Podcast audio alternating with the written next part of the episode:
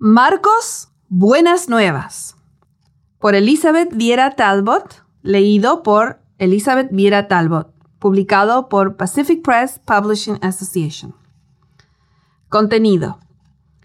El Evangelio del Siervo, la autoridad del siervo, el poder del siervo, el sufrimiento del siervo, el celo del siervo, el pacto del siervo. Capítulo 1. El Evangelio del siervo. Tengo una buena noticia y una mala noticia para ti. ¿Cuál quieres que te diga primero? Yo generalmente prefiero primero las buenas noticias, esperando que las mismas superen en importancia a las que le siguen. Aunque es cáncer, es curable. Estas eran las buenas noticias. Alabado sea el Señor. Gracias, gracias. Pero, ¿cuáles son las malas noticias? Todo comenzó el Día de la Madre de 2011. Mis padres, mi esposo y yo estábamos celebrando ese día especial en un restaurante. Todavía tengo la foto de la fiesta en mi celular. Durante la comida, mi padre me mostró una inflamación extraña que tenía en su cuello. Mencionó que no sabía si había sido el estiramiento de algún músculo o alguna otra cosa, pero la hinchazón había crecido en cuatro días al tamaño de una pelota de golf. Lo animé a que fuera a ver al doctor esa misma semana.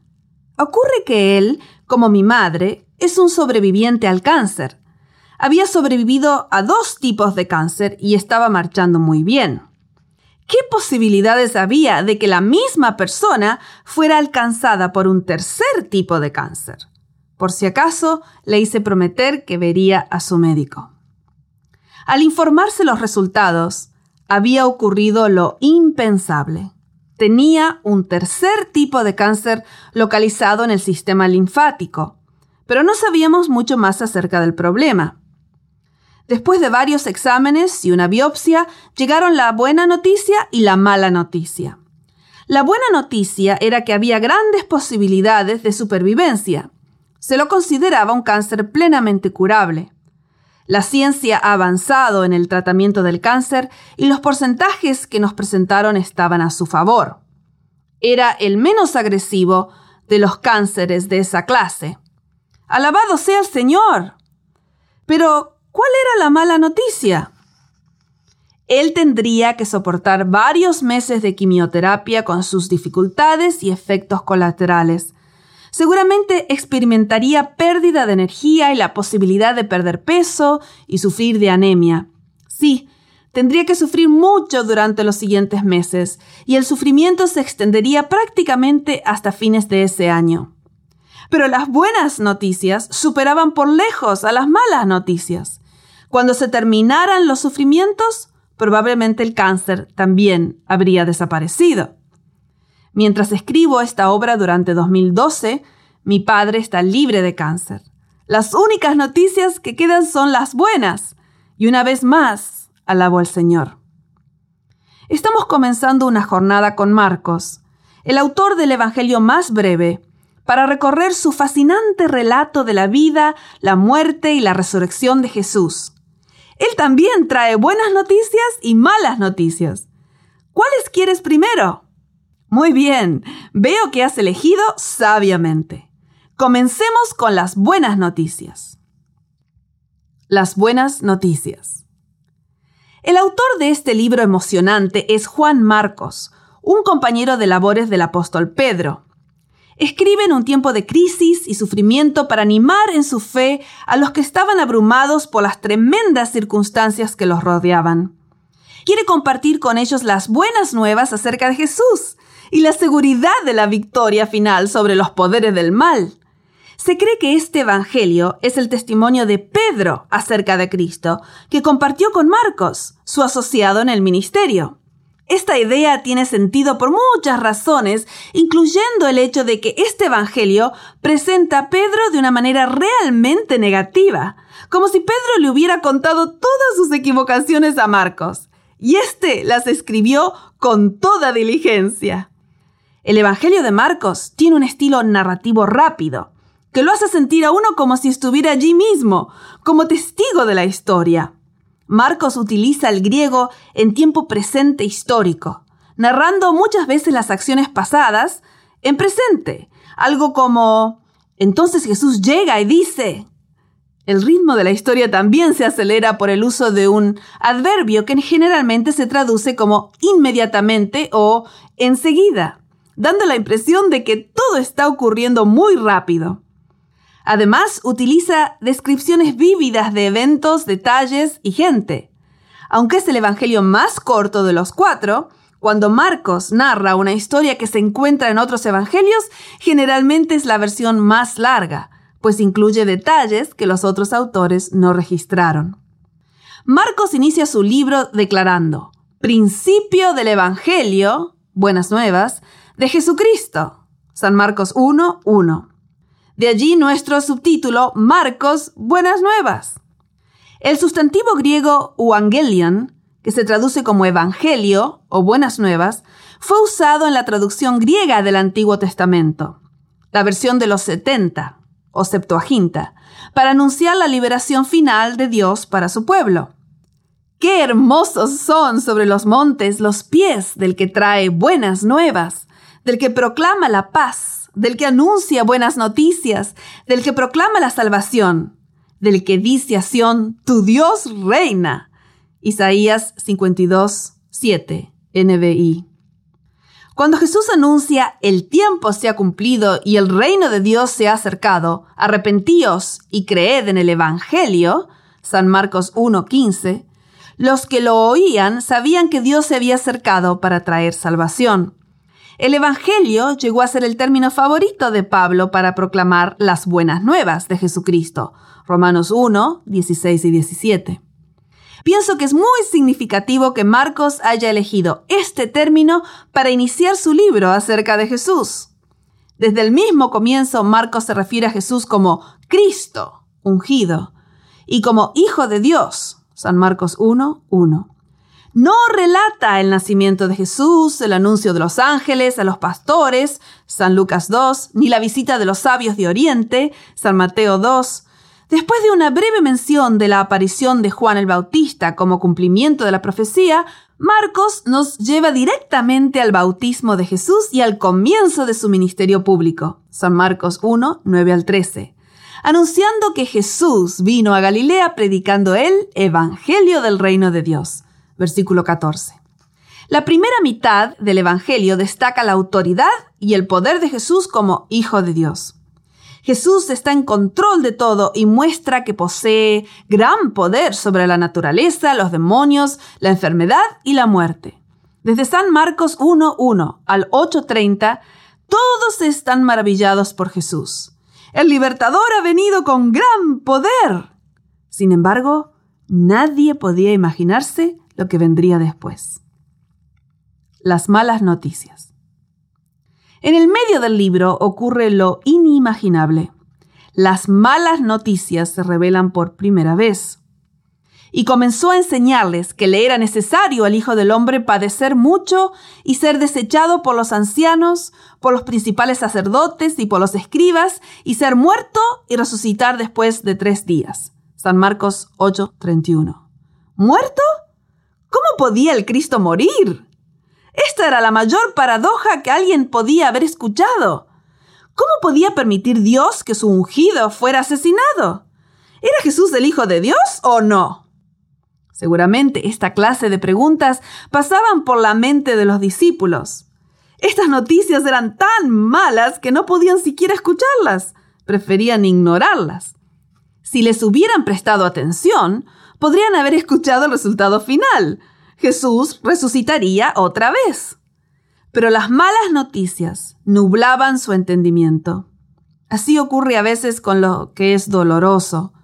Jesús no era solamente el poderoso Hijo de Dios, sino también el sufriente Hijo del Hombre, que llegaría a ser el siervo de Dios y daría su vida en rescate por muchos. El versículo clave en este Evangelio es San Marcos 10, 45 porque responde a la pregunta que está en la mente de cada uno. ¿Por qué Jesús tenía que morir? Porque el Hijo del Hombre no vino para ser servido, sino para servir y para dar su vida en rescate por muchos. Las buenas noticias son que el cáncer del pecado es curable. La humanidad no quedará para siempre separada de Dios. Las malas noticias son que Jesús tendrá que sufrir y morir en nuestro lugar para reconciliarnos con Dios. Pero se levantará otra vez y entonces solo quedarán las buenas noticias.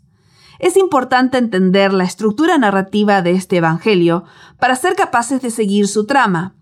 Cada una de las dos partes del libro suscita una pregunta y luego provee una respuesta.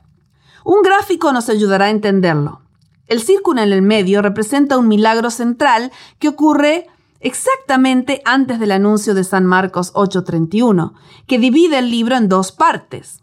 Vamos a analizar esta sección de Marcos en el capítulo 4 de este libro.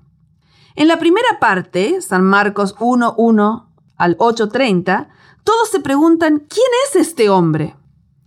Desde el versículo 8.31 en adelante, todos están asombrados por las malas noticias acerca de que Él debe morir. Desde ese momento Jesús estará en camino hacia Jerusalén para soportar su sufrimiento final y su muerte. Por favor, toma un momento para entender la estructura narrativa del Evangelio de Marcos. Capítulo 1, versículo 1 al capítulo 8, versículo 30, la pregunta es, ¿quién es este hombre? La respuesta es, es el Cristo, el poderoso Hijo de Dios.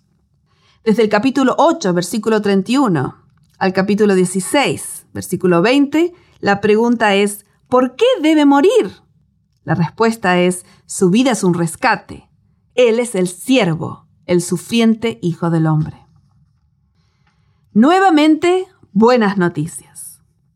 Cuando Marcos escribió este relato de la vida y la muerte y la resurrección de Jesús, todo eso ya había ocurrido.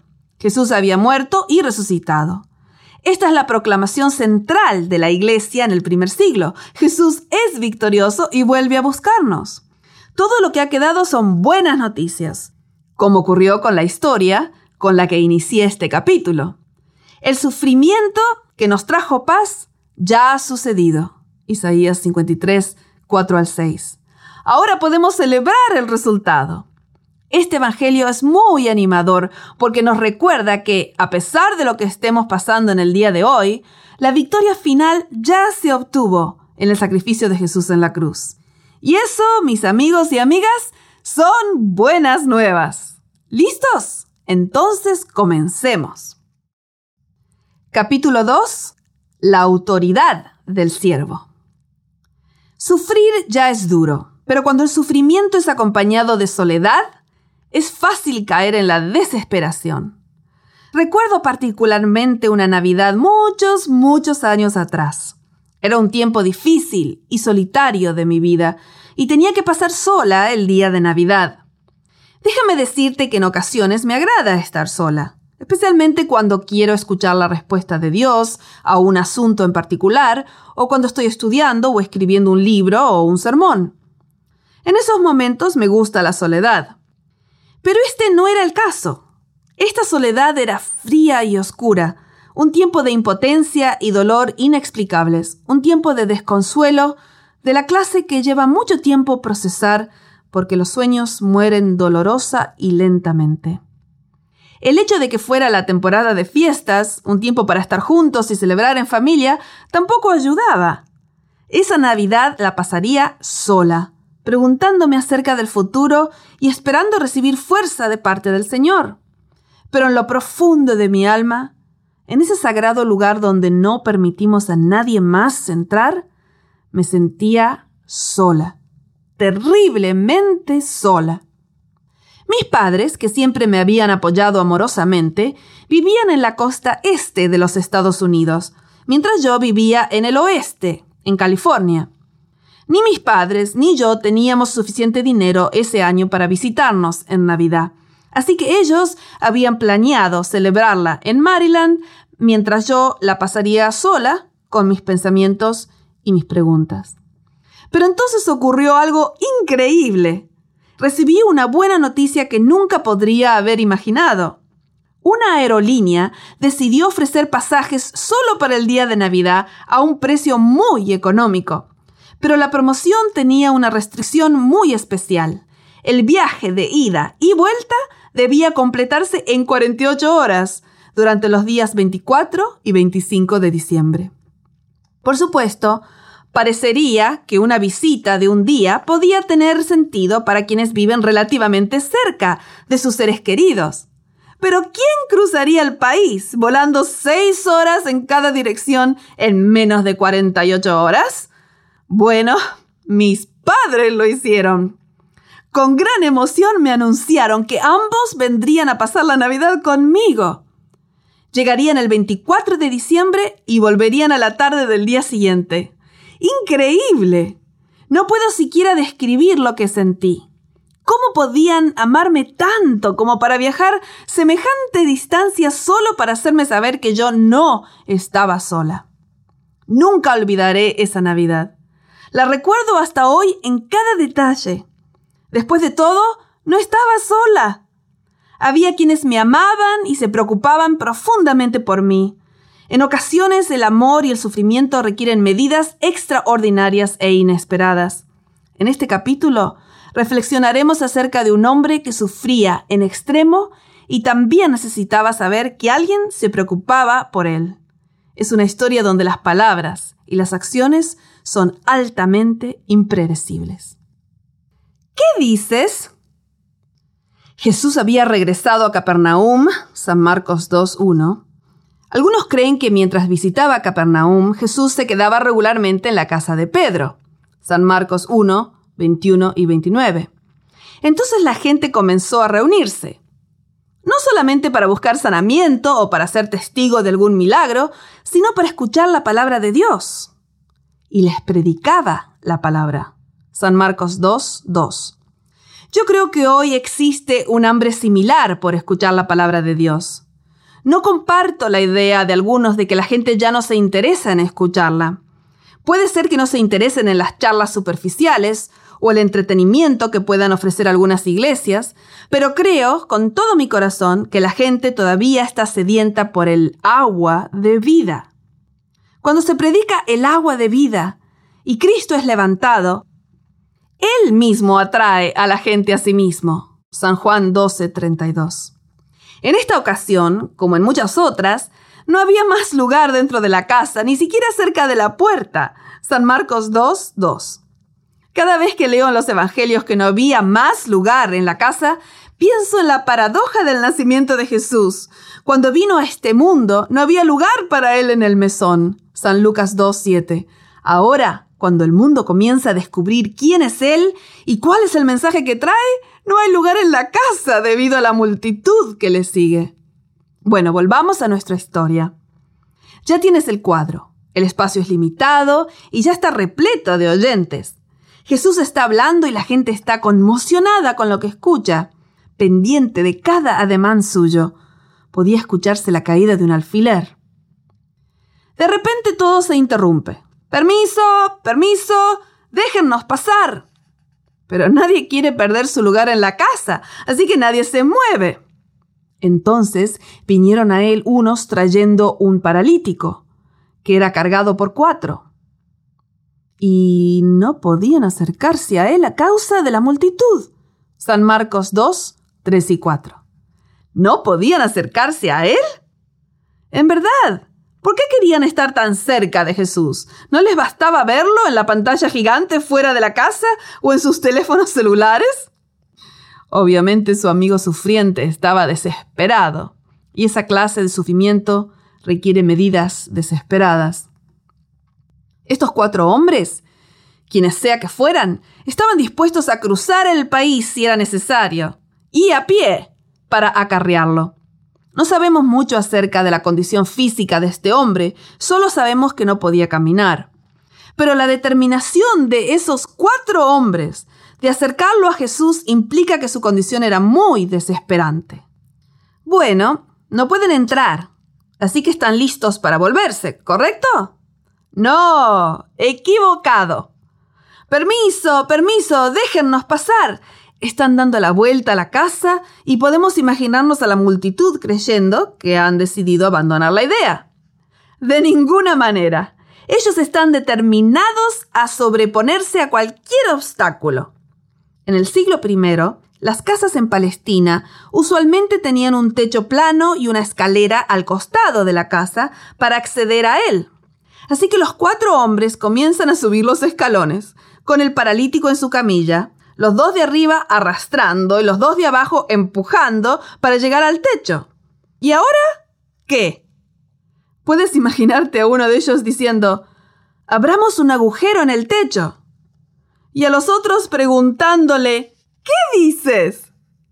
Probablemente los cuatro se están rascando la cabeza. Finalmente se ponen de acuerdo y empiezan a cavar un hoyo en el techo. Generalmente el techo se construía con vigas o tablones de madera, cubiertos con ramas de árboles y una cobertura de arcilla. Así que si querían hacer un hueco suficientemente grande para pasar, tenían que trabajar bastante.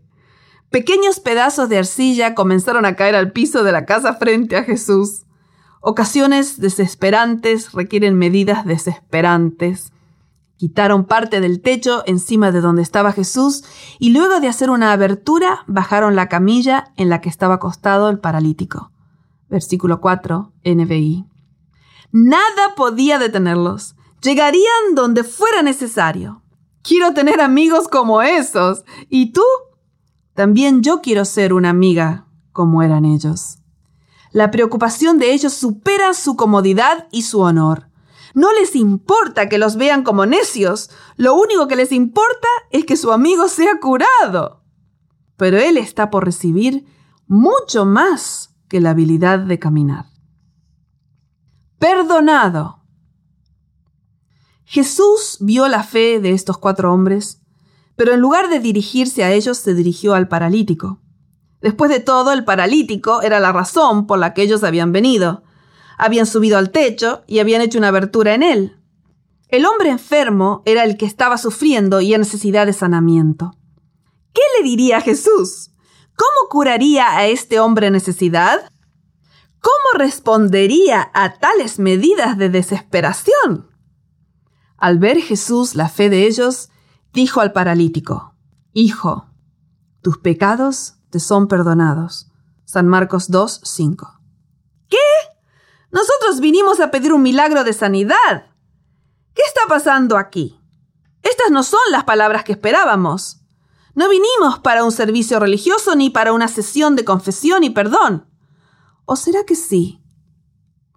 La primera sorpresa inesperada es la forma en la que Jesús se dirige a este hombre que por ser inválido se creía que había sido maldecido por Dios. Jesús lo llama, en griego, una palabra afectiva traducida como hijo. Es la única ocasión en el Evangelio de Marcos en la que Jesús se dirige a una persona en particular con este término cariñoso. Hay otra ocasión en la que él se dirige a sus discípulos como grupo y los llama hijos. San Marcos 10, 24. ¿Puedes imaginarte lo que esta sola palabra pudo haber significado para un hombre en esa condición? ¿Qué significa esa sola palabra para ti que hoy puedes estar sufriendo y al borde de la desesperación? Puedes escuchar a Jesús diciendo, mi hijo, mi hija, papi está aquí. En vez de un Dios severo, lleno de ira y de juicio, el paralítico se encuentra con un Padre amante listo a cruzar el universo de este a oeste para ofrecerle la más profunda clase de sanamiento. Hijo, tus pecados te son perdonados. San Marcos 2, 5. Ahora estás en paz con Dios. Has sido perdonado y todo va a estar bien. Puedo imaginarme a un padre amante que abraza a su hija después de que ésta ha hecho una cosa terrible, entre comillas, como tirar una lata de pintura roja en el medio de una alfombra blanca en la sala y la niña está pintada de la cabeza a los pies. Pero el padre acariciándole el cabello le dice, Shh, no llores, hija. Todo está bien, no te preocupes, estás perdonada y todo estará bien otra vez. Todos necesitamos y queremos saber que estamos en paz con Dios, que estamos perdonados. No hay un sentimiento más profundo para un ser humano que saber que ha sido perdonado. Bien dentro de nosotros necesitamos saber y creer esta verdad fundamental. Mediante el costoso sacrificio de Jesús somos perdonados. La cubierta de mi diario devocional me ofrece esta maravillosa fórmula. Tres clavos más una cruz equivale a perdonado. ¿Quién eres? Muchas personas religiosas piensan que el perdón no debiera ser tan fácil. La denominan gracia barata, entre comillas. Se olvidan de lo que realmente costó y piensan que la gente inválida, entre comillas, debiera correr una carrera de obstáculos y mostrar que están capacitados antes de poder recibir el perdón gratuito. En lugar de regocijarse, cuestionan. En lugar de alabar, se ponen a razonar. En lugar de darle la bienvenida, critican. ¿No debería primero limpiarse la alfombra y la niña antes de ofrecer el perdón gratuito? Estaban allí sentados algunos de los escribas, los cuales cavilaban en sus corazones. ¿Por qué habla este así? Blasfemias dice. ¿Quién puede perdonar pecados sino solo Dios? Versículos 6 y 7. Los corazones de los escribas están llenos de preguntas incriminatorias. ¿Por qué este hombre habla de esta manera? ¿Quién puede perdonar pecados sino solo Dios? ¿Por qué tantos interrogantes? ¿Por qué el pronunciamiento de Jesús no era aceptable para estos expertos en la ley? Esta es la primera de cinco historias consecutivas de controversias entre escribas, fariseos y Jesús. Los dirigentes religiosos y Jesús no estaban de acuerdo. Este es un buen momento para analizar un poco más la frase que Jesús usó tus pecados te son perdonados. Versículo 5. Esta frase en voz pasiva, tus pecados te son perdonados, era utilizada por quienes actuaban como representantes de Dios, anunciándole a una persona que sus pecados habían sido perdonados. Esta declaración hubiera sido aceptable si se la hubiese dicho en el templo, después que una persona hubiera traído un sacrificio y hecho una confesión. Entonces el sacerdote podía decir algo así como, tus pecados han sido perdonados, porque los sacerdotes y maestros de la ley a menudo usaban la forma pasiva para describir los actos de Dios en favor de su pueblo. En tiempos pasados, los profetas habían pronunciado tales mensajes de perdón. Por ejemplo, el de Natán a David en el segundo libro de Samuel 12, 13, el Señor ha perdonado ya tu pecado. NBI. Pero en este caso no había realmente una razón para ofrecer tal perdón. Nadie había escuchado siquiera una intención de arrepentirse. Además, Jesús no era un sacerdote y la escena no se producía en el templo ni frente a un sacrificio. Por lo tanto, el quién y el por qué están cuestionando la autoridad de Jesús para decir tal cosa. En otras palabras, ¿quién se piensa él que es? ¿Dios Jesús había abierto una nueva proveeduría de gracia y la ofrece fuera del sistema, quebrando su monopolio de la gracia de Dios. Y a ellos no les gusta nada. Ningún grupo religioso puede reclamar el monopolio sobre la gracia divina. Nuestro Dios es más grande que todas las estructuras religiosas juntas. Pero entonces, ¿cómo controlamos a la gente si no tenemos un monopolio? Exactamente. No lo tenemos. Y no lo tenemos porque el control nunca ha sido el medio que Dios usa para llevarnos a Él. Él usa las cuerdas de amor intrínsecas, Oseas 11:4, no las fuerzas extrínsecas del temor y el control. Así que ellos deciden en sus corazones que Jesús está blasfemando porque declara tener autoridad para ofrecer el perdón de Dios. Esta es la misma acusación presentada por los escribas, los ancianos, los sacerdotes y el sumo sacerdote al fin del ministerio público de Jesús. Versan Marcos 14, 53, 61 a 64. En la teología judía, solo Dios puede perdonar pecados. Ni siquiera el Mesías puede hacerlo. Bueno, nosotros somos los representantes de Dios en la tierra. Pero tú, ¿quién eres? Jesús. ¿Y por qué dices estas cosas? Para que sepáis, yo era la pastora principal en una iglesia y aquella tarde habíamos planeado una actividad para toda la membresía. Decidí ir más temprano para asegurarme que todo estaba listo en el salón de actividades sociales. Para mi sorpresa me encontré con un gran grupo coral que en ocasiones alquilaba nuestras instalaciones, que estaba ensayando en el salón. Me acerqué y les dije que nosotros estaríamos usando esa parte de la iglesia durante esa tarde. Me contestaron que alguien les había dicho que el salón estaría libre para que ensayaran. Entonces les dije que la próxima vez tenían que llamar a la oficina pastoral y hacer arreglos directamente con el pastor, para asegurarse que no había otro programa señalado en el calendario de la iglesia y para recibir su autorización correspondiente. El diálogo fue breve y amigable. Pero entonces un hombre del grupo se dirigió a mí. ¿Y tú quién eres, querida? Yo soy la pastora, contesté. Hubo un silencio breve e incómodo. Entonces el director del coro le explicó a él y al resto del grupo que yo había sido recientemente elegida como la pastora principal y me elogió. Fue un momento interesante. Cada vez que nos encontramos con el hombre que me hizo la pregunta, nos reímos de lo que ocurrió ese día. Pienso que nos recuerda a ambos la paradoja de una respuesta inesperada a la pregunta ¿Quién eres? Los escribas no la vieron venir se habían estado preguntando y cuestionando interiormente, pero no lo habían dicho en voz alta. Nunca pensaron que Jesús podía leer sus mentes. No tenían idea, ni se imaginaban que Jesús fuera Dios y pudiera saber todo lo que ellos pensaban. Ahora Él es el que tiene algunas preguntas para ellos. Y conociendo luego Jesús en su espíritu que cavilaban de esta manera dentro de sí mismos, les dijo, ¿Por qué caviláis así en vuestros corazones? ¿Qué es más fácil decir al paralítico, tus pecados te son perdonados? ¿O decirle, levántate, toma tu lecho y anda? San Marcos 2, 8 y 9. ¿Por qué razonan así? ¿Qué les parece más fácil? ¿Alguna respuesta? En ese momento tienen que haber pensado que Jesús era un profeta, puesto que a los profetas se les daba un conocimiento sobrenatural.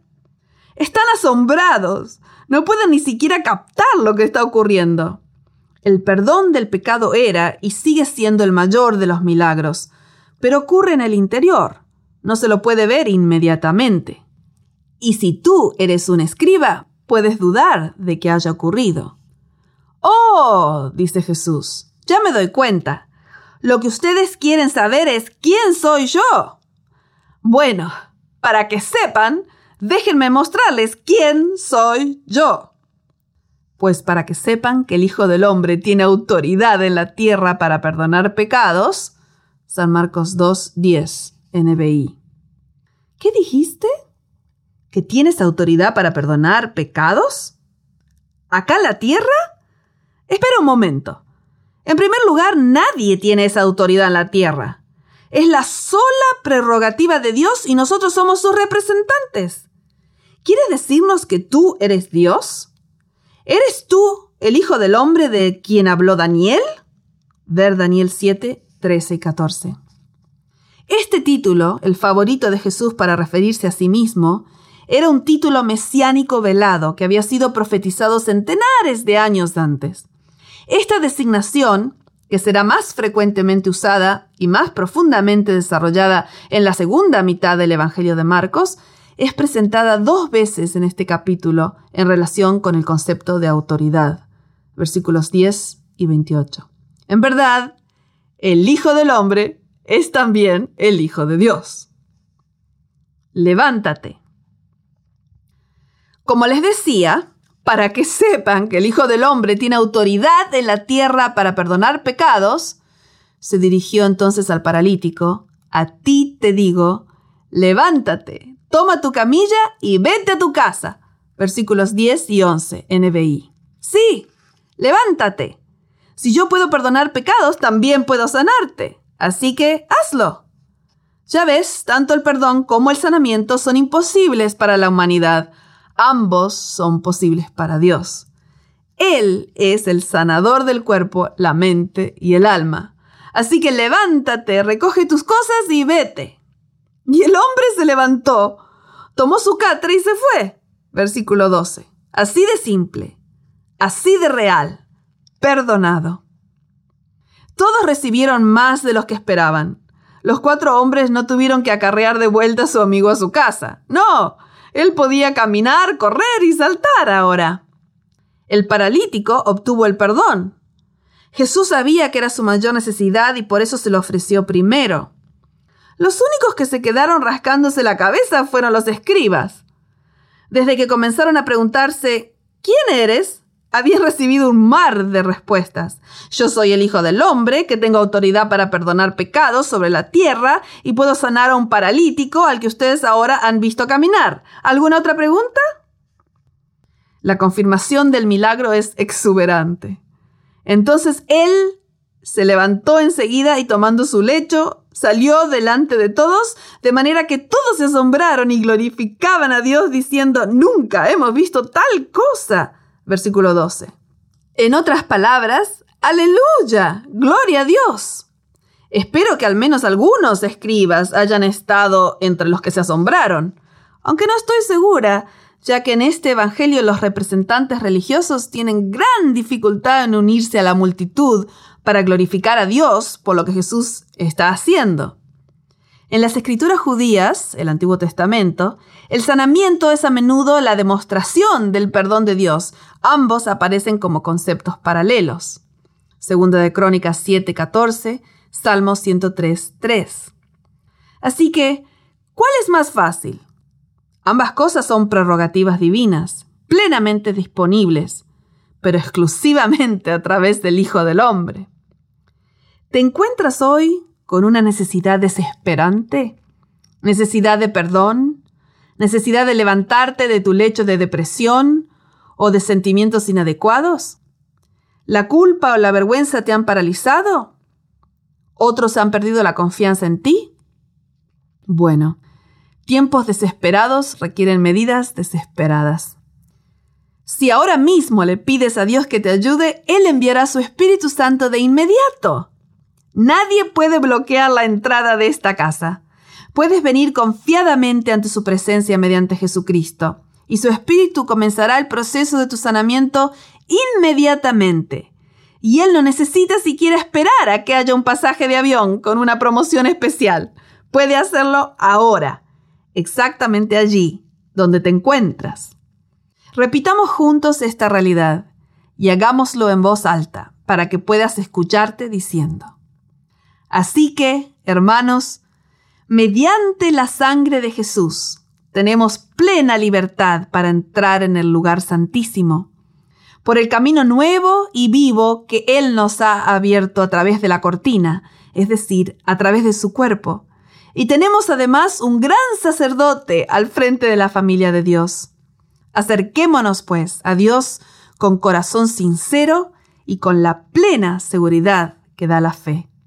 Hebreos 10, 19 al 22, NBI. Nuestra confianza está depositada en la sangre de Jesús. Él tiene la autoridad. Así que, levántate, toma tus cosas y anda. Capítulo 3. El poder del siervo. Ante todo, permíteme aclararte algo. No me gusta el viento. Especialmente detesto las tormentas de viento. Esto ocurrió unos pocos meses después de habernos mudado a nuestro nuevo hogar. Afuera había una brisa agradable esa noche, un poquito fuerte para mi gusto, pero nos fuimos a dormir sin darle importancia. Pero la medianoche nos despertó un ruido tan fuerte que por un momento pensamos que estaba cruzando un tren por el patio de la casa. Habiendo sido despertados tan repentinamente, mi esposo y yo tratamos de descifrar la causa de tal ruido. Pronto nos dimos cuenta que estábamos en medio de una tormenta de vientos huracanados, algo a lo que no estamos acostumbrados en el sur de California. Completamente aterrorizada y sin aliento, llamé a la policía, a los bomberos y otros que pensé que me podrían explicar. ¡Ayúdennos! Nuestra casa se está por volar. ¿Qué pasa? ¿Es esto un huracán? No, señora, respondió una voz calmada del otro lado de la línea. Son los vientos de Santa Ana. No pueden ser los vientos de Santa Ana, repliqué. El techo de nuestra nueva casa se está por volar y todo el edificio se está sacudiendo. Estamos en peligro. Sí, son los vientos de Santa Ana, me respondió. Estamos teniendo un episodio fuerte. Un episodio fuerte, pensé.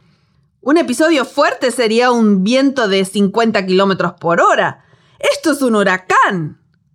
Y la voz continuó. Es la época del año. ¿La época del año? ¿Quiere decirme que esto es normal y que tendré que aguantarlo por el resto de mi vida? No había nada que pudiera decir para convencer a esa persona que estábamos en problemas. Ni siquiera podíamos irnos de la casa porque había objetos y materiales que volaban por todas partes.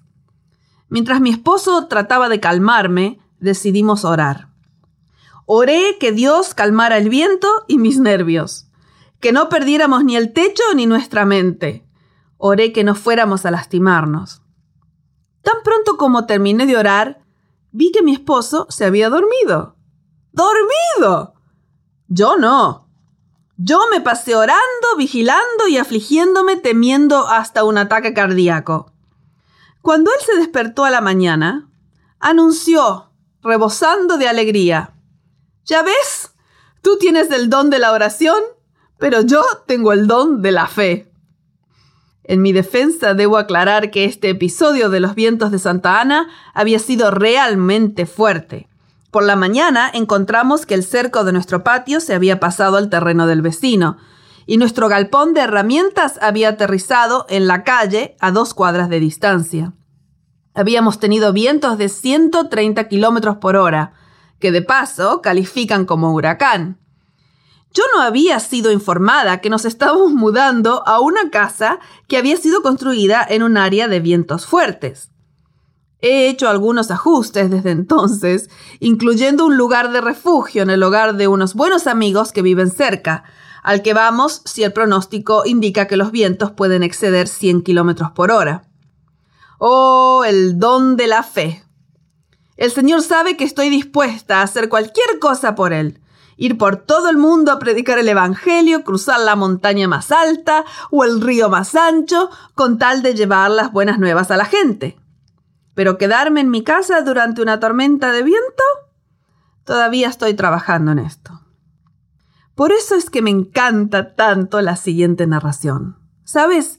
Realmente puedo entender cómo se sintieron los discípulos. Han agotado todas sus habilidades de pescadores experimentados, han probado todas las técnicas de supervivencia y todos los nudos que habían aprendido como conquistadores, Boy Scouts. Han llamado al departamento de bomberos para que los ayudaran, pero nada les da resultado. Por otra parte, Jesús tiene el don de la fe y está durmiendo. Una tormenta repentina. Pienso que una tormenta que no esperas es la peor. Ni siquiera la ves venir. Tienes una hermosa tarde con tu familia y suena el teléfono. Los resultados muestran cáncer. Tu hija ha sido arrestada. Te despiden del trabajo. De repente tu mundo comienza a hacerse pedazos.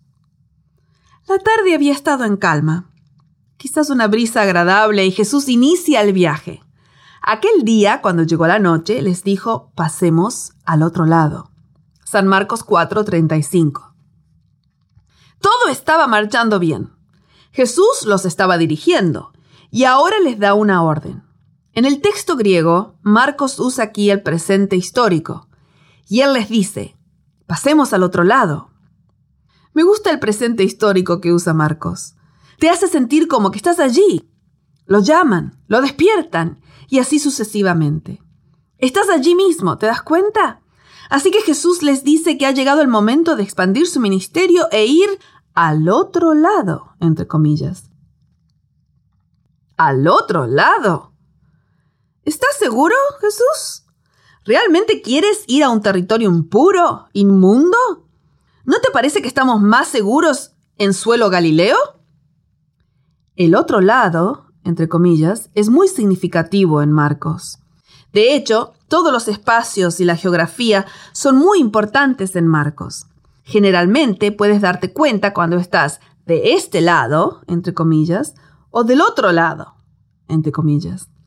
Ahora estamos cruzando al lado oriental del mar de Galilea y quién sabe lo que vamos a encontrar allí. Pero antes de llegar, una fiera tormenta de viento se levanta en el mar. ¡Bum! Un tren que pasa por la casa. Pero se levantó una gran, del griego megale, mega, tempestad. Versículo 37. Estamos teniendo un fuerte episodio de vientos galileos. ¿Un fuerte episodio? Nosotros sabemos lo que son vientos fuertes. Somos pescadores. Esto es más que fuerte. Es una tempestad malvada. Mateo la llama sismos megas, un mega temblor, como un terremoto en el lago. Ver San Mateo 8:24. Ya sabíamos que no debíamos haber ido al otro lado.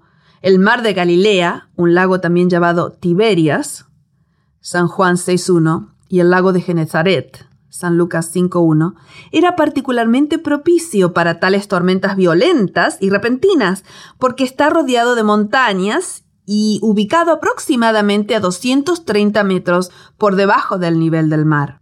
En ocasiones, el aire frío del mar Mediterráneo llega con fuerza a través de los pasos de montaña y se enfrenta violentamente con el aire caliente encerrado sobre el lago.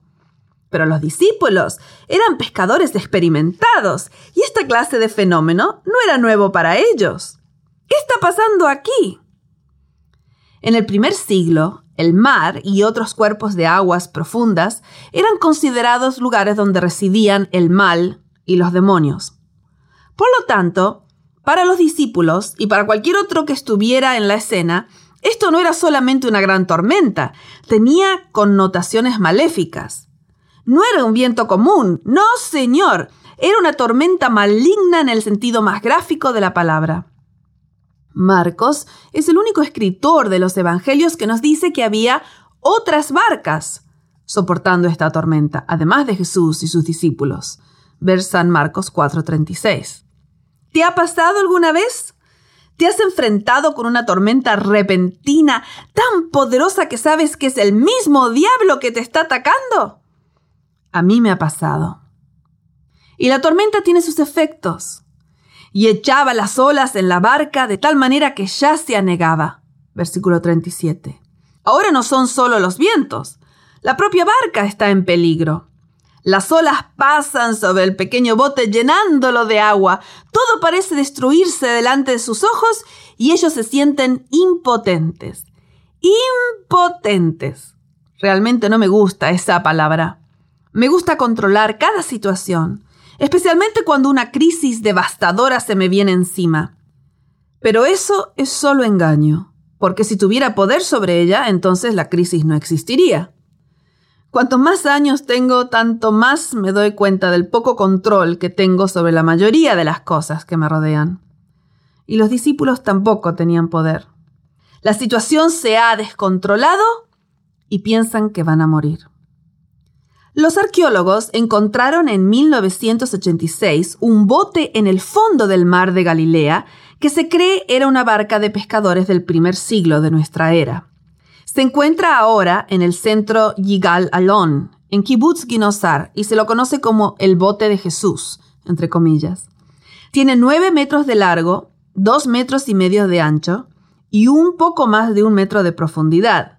En verdad, no es un bote grande, con trece personas a bordo, Jesús y sus doce discípulos, este bote hubiera estado sobrecargado aún en aguas calmas. Pero ahora, en medio de la tormenta, se está hundiendo. Es una escena caótica. Tremendos vientos, olas que golpean la pequeña barca y la llenan de agua. Y los discípulos que hacían todo lo posible para sobrevivir.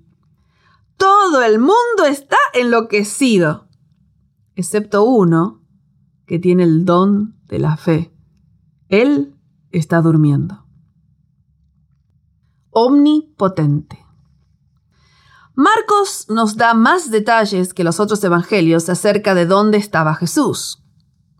Y él estaba en la popa, durmiendo sobre un cabezal. Versículo 38. ¿Qué? ¿Durmiendo sobre un almohadón?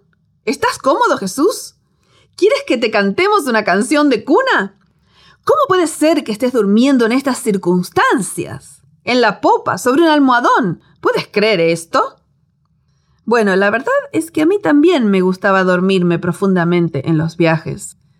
Ocurre que cuando era una niña pequeña, mi papi era un evangelista. Mi papá, mi mamá y yo en ocasiones viajábamos grandes distancias. Todo lo que yo necesitaba era un lugar cómodo para dormir. Teníamos un autito muy, pero muy pequeño, pero era suficientemente grande para mí. Podía estirar mi cuerpito de cuatro años en el asiento de atrás y era la medida perfecta. Mientras mi papi conducía, yo podía dormir tranquilamente. Él sabía a dónde iba.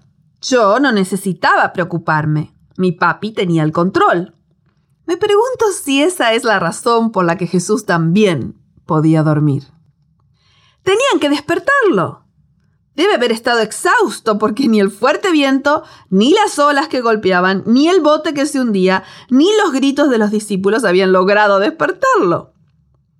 Le despertaron y le dijeron, Maestro, ¿no tienes cuidado que perecemos? Versículo 38. Nuevamente, en el griego, las dos acciones verbales de los discípulos se expresan en el presente, lo que significa que en el original se lee así. Lo despiertan y le dicen, Maestro, ¿no te preocupa que perecemos? Es como si estuviéramos allí, ¿verdad? Lo sacuden y gritan. Mateo dice que ellos clamaron por ayuda con tres gritos desesperados que en el griego suenan de esta manera. Señor, sálvanos, perecemos. San Mateo 8:25. Pero Marcos agrega que le hicieron una pregunta. ¿No te importa que nos ahoguemos? Versión NBI. ¿Acaso no te preocupa? El temor es completamente paralizante, ¿verdad? El temor distorsiona nuestra perspectiva de Dios. Cuando una tormenta repentina golpea nuestras vidas, bloquea nuestra visión de Él. Y muchas veces le hacemos la misma pregunta. ¿No te importa? Por supuesto que le importa. Solo que Él tiene una perspectiva completamente diferente de la situación. Nosotros no vemos lo que Él ve, no sabemos lo que Él sabe. Y es muy fácil pensar que a Dios no le importa cuando estamos abrumados por las circunstancias. También le ocurrió a Marta. Ver San Lucas 10:40. Cuando te asalte esta duda, mira la cruz. Sí, a Él definitivamente le importa. Y levantándose, San Marcos 4:39, Casi puedes imaginarte a Jesús frotándose los ojos, bostezando y diciendo, ¿qué pasa aquí? Y a todos los discípulos que hablan a la vez, tratando de explicarle que se morirán si no hace algo. Ahora mismo. Y Jesús hace dos cosas asombrosas. Sí, realmente asombrosas. Reprendió al viento. Versículo 39. Lo reprendió como si el viento fuera su niño que se estaba comportando mal. Lo reprendió. Como reprendes a tu perro cuando está ladrando demasiado fuerte. Y entonces le habló al lago, su otro niño, que no se estaba portando bien. Silencio. Cálmate. Versículo 39. NBI. En otras palabras, shh. ¿No ves que estoy durmiendo la siesta? Quédate quieto, cálmate. ¿Y sabes qué? El viento y el mar le obedecieron. Ah, sí. Me olvidaba decirte. Los discípulos eran impotentes, pero Jesús no. Jesús es omnipotente. ¿Por qué temer? Al confirmar el milagro, Marcos dice que el viento se calmó y todo quedó completamente tranquilo. Versículo 39, NBI. Quiero compartir contigo la parte final del versículo, como está en el griego. Dice que hubo una gran calma. Sí, adivinaste, una mega calma. La misma palabra usada para describir el mega viento, versículo 37, es ahora usada para describir la mega calma. De una mega tormenta a una mega paz. Y ahora es el turno de Jesús de hacer preguntas. Después de haberse dirigido al viento y al agua, ahora se dirige a los discípulos. ¿Por qué tienen tanto miedo? dijo a sus discípulos. Versículo 40, NBI. ¿Por qué? ¿Acaso no es obvio? Porque no podíamos controlar la tormenta por más que tratáramos, porque creímos que íbamos a morir, porque nos sentíamos impotentes. No podemos detener el teléfono ni evitar las malas noticias, no podemos cambiar los resultados médicos, realmente no podemos. Bueno, ahí está el problema, dice Jesús. Ustedes están tratando de controlar. Tengo noticias para ustedes. No pueden. Pero tengo más noticias. Yo sí puedo. Así que Jesús continúa. ¿Cómo no tenéis fe? Versículo 40. Esto no se logra apretando los puños. Aunque tengas puños fuertes, no quiere decir que estás conquistando el problema. Esto solo se logra teniendo fe en mí, continúa diciendo Jesús. Así que repitan conmigo. Primero, yo no puedo. Segundo, Dios puede. Tercero, le permitiré a Dios. Entonces temieron con gran temor y se decían el uno al otro, ¿quién es este? Que aún el viento y el mar le obedecen. Versículo 41. El original griego dice que temieron con un mega phobos de un mega viento a una mega calma a un mega asombro. Están teniendo un día mega y es porque están en la presencia de un mega poder. Empiezan a descubrir quién es Jesús. Empiezan a comprender que pueden elegir confiar en Él. Elegir la fe sobre el temor. La pregunta ¿quién es este? se repite muchas veces en la primera mitad del Evangelio de Marcos. La autoridad del Mesías se está revelando. Aún el viento y el mar le obedecen. Todo lo que nosotros no podemos controlar, Él sí puede. Tiene poder sobre todo lo que está debajo del agua, que para ellos representaba el mal, y todo lo que está sobre ella. Me recuerda el anuncio de Jesús al final del Evangelio de Mateo, se me ha dado toda autoridad en el cielo y en la tierra. San Mateo 28, 18, NBI. La verdad es que en las escrituras judías, que nosotros llamamos el Antiguo Testamento, esta autoridad total y absoluta sobre las aguas y el viento es una prerrogativa exclusiva de Yahweh. Job 12:15, Salmo 33:7, Proverbios 34. Ahora Jesús actúa exactamente como Dios y ellos están maravillados. Lee el Salmo 107, 23 al 30, escrito centenares de años antes de que Jesús anduviera sobre la tierra. Los que descienden al mar en naves y hacen negocios en las muchas aguas, ellos han visto las obras de Jehová y sus maravillas en las profundidades, porque habló e hizo levantar un viento tempestuoso que encrespa sus ondas. Suben a los cielos, descienden a los abismos, sus almas se derriten con el mal. Tiemblan y titubean como ebrios, y toda su ciencia es inútil. Entonces claman a Jehová en su angustia, y los libra de sus aflicciones. Cambia la tempestad en sosiego, y se apaciguan sus ondas. Luego se alegran, porque se apaciguaron y así los guía al puerto que deseaban. Sí, Jesús es Dios. Y ahora ellos están comprendiendo cuán poderoso Él es realmente. Esta historia es el comienzo de un creyendo en cuanto al poder de Jesús en el Evangelio de Marcos. Primero su poder sobre la naturaleza, la siguiente historia muestra su poder sobre el mal y los demonios, San Marcos 5, 1 al 20 y las siguientes dos historias demuestran su poder sobre la enfermedad y la muerte. Versículos 21 al 43. Pero la noción más sorprendente en el Evangelio de Marcos es que Jesús, el poderoso Dios, que tiene autoridad sobre el viento y el mar, llegará a ser el siervo que entregará su vida en rescate por muchos. Esta es su grandeza porque el Hijo del Hombre no vino para ser servido, sino para servir, y para dar su vida en rescate por muchos. San Marcos 10, 45. Jesús, el Mesías omnipotente, llegaría a ser el siervo sufriente. Dejará a un lado su poder para conquistar mediante el sufrimiento. El Evangelio de Marcos tiene como propósito hacernos comprender esta profunda juxtaposición. El Todopoderoso Hijo de Dios también es el siervo sufriente y el Hijo del Hombre. En las obras de arte cristiano de los primeros siglos, a veces la iglesia es representada como un bote en una tormenta con Jesús en medio. Esta visualización les ayudaba a los primeros cristianos que sufrían bajo la persecución a recordar la presencia de Jesús con ellos mientras soportaban las pruebas y las tribulaciones. Este milagro les recordaba una realidad mayor, la realidad de la salvación mediante la muerte y la resurrección de Jesús. ¿Estás desesperado y sin saber qué hacer? Cuando las tormentas repentinas golpean tu vida, puedes elegir. Elige la fe sobre el temor. Si tienes lápiz y papel, dibuja este gráfico. Fe, una línea, y debajo, temor.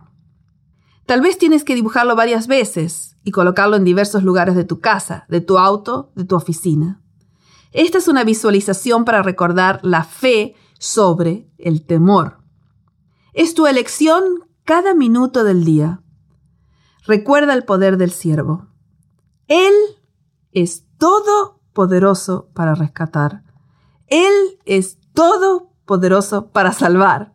Aleluya. Capítulo 4. El sufrimiento del siervo. Necesitábamos creer en una realidad que no podíamos ver, y era nuestra única esperanza. Pero ¿cómo creer en algo que sabes que es imposible? Déjame explicarte nuestro dilema. Mi papá era pastor en Bahía Blanca, Argentina. Yo tenía unos pocos meses de vida, ni siquiera alcanzaba el año. Mis padres eran propietarios de un BMW. Pero antes de que te sorprendas por esto, déjame decirte que era un BMW IZ, probablemente el auto más pequeño que se haya construido alguna vez, con una sola puerta al frente. Si quieres reírte un poco, coloca ese nombre en Google y verás lo que quiero decir. Apenas se puede decir que tenía cuatro ruedas, porque las dos de atrás estaban juntas, así que parecía un triciclo con techo. Pero era un gran avance para mis padres porque antes habían tenido una moto.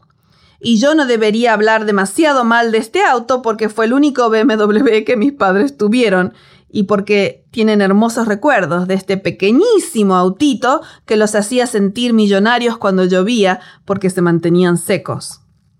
Era de color rojo y tenía un solo asiento para dos personas lo cual era un problema porque ahora éramos tres. Detrás del asiento, a la altura de las cabezas, había algo de espacio para colocar una maleta pequeña o un bolso grande. Bueno, ya te imaginaste, ese era mi lugarcito. Ellos colocaban una colcha y una sábana y allí yo, una bebita, dormía durante los primeros viajes de mi vida en un automóvil. Un día los tres nos fuimos a visitar a un miembro de iglesia que vivía en un pequeño pueblo lejos de la ciudad y de la ruta principal. Teníamos que viajar en un camino de tierra y cruzar sierras y colinas para llegar ahí. Ya se estaba poniendo oscuro cuando comenzamos el regreso a casa, y como era un camino desolado, mi papá decidió apurarse para llegar a un área más poblada.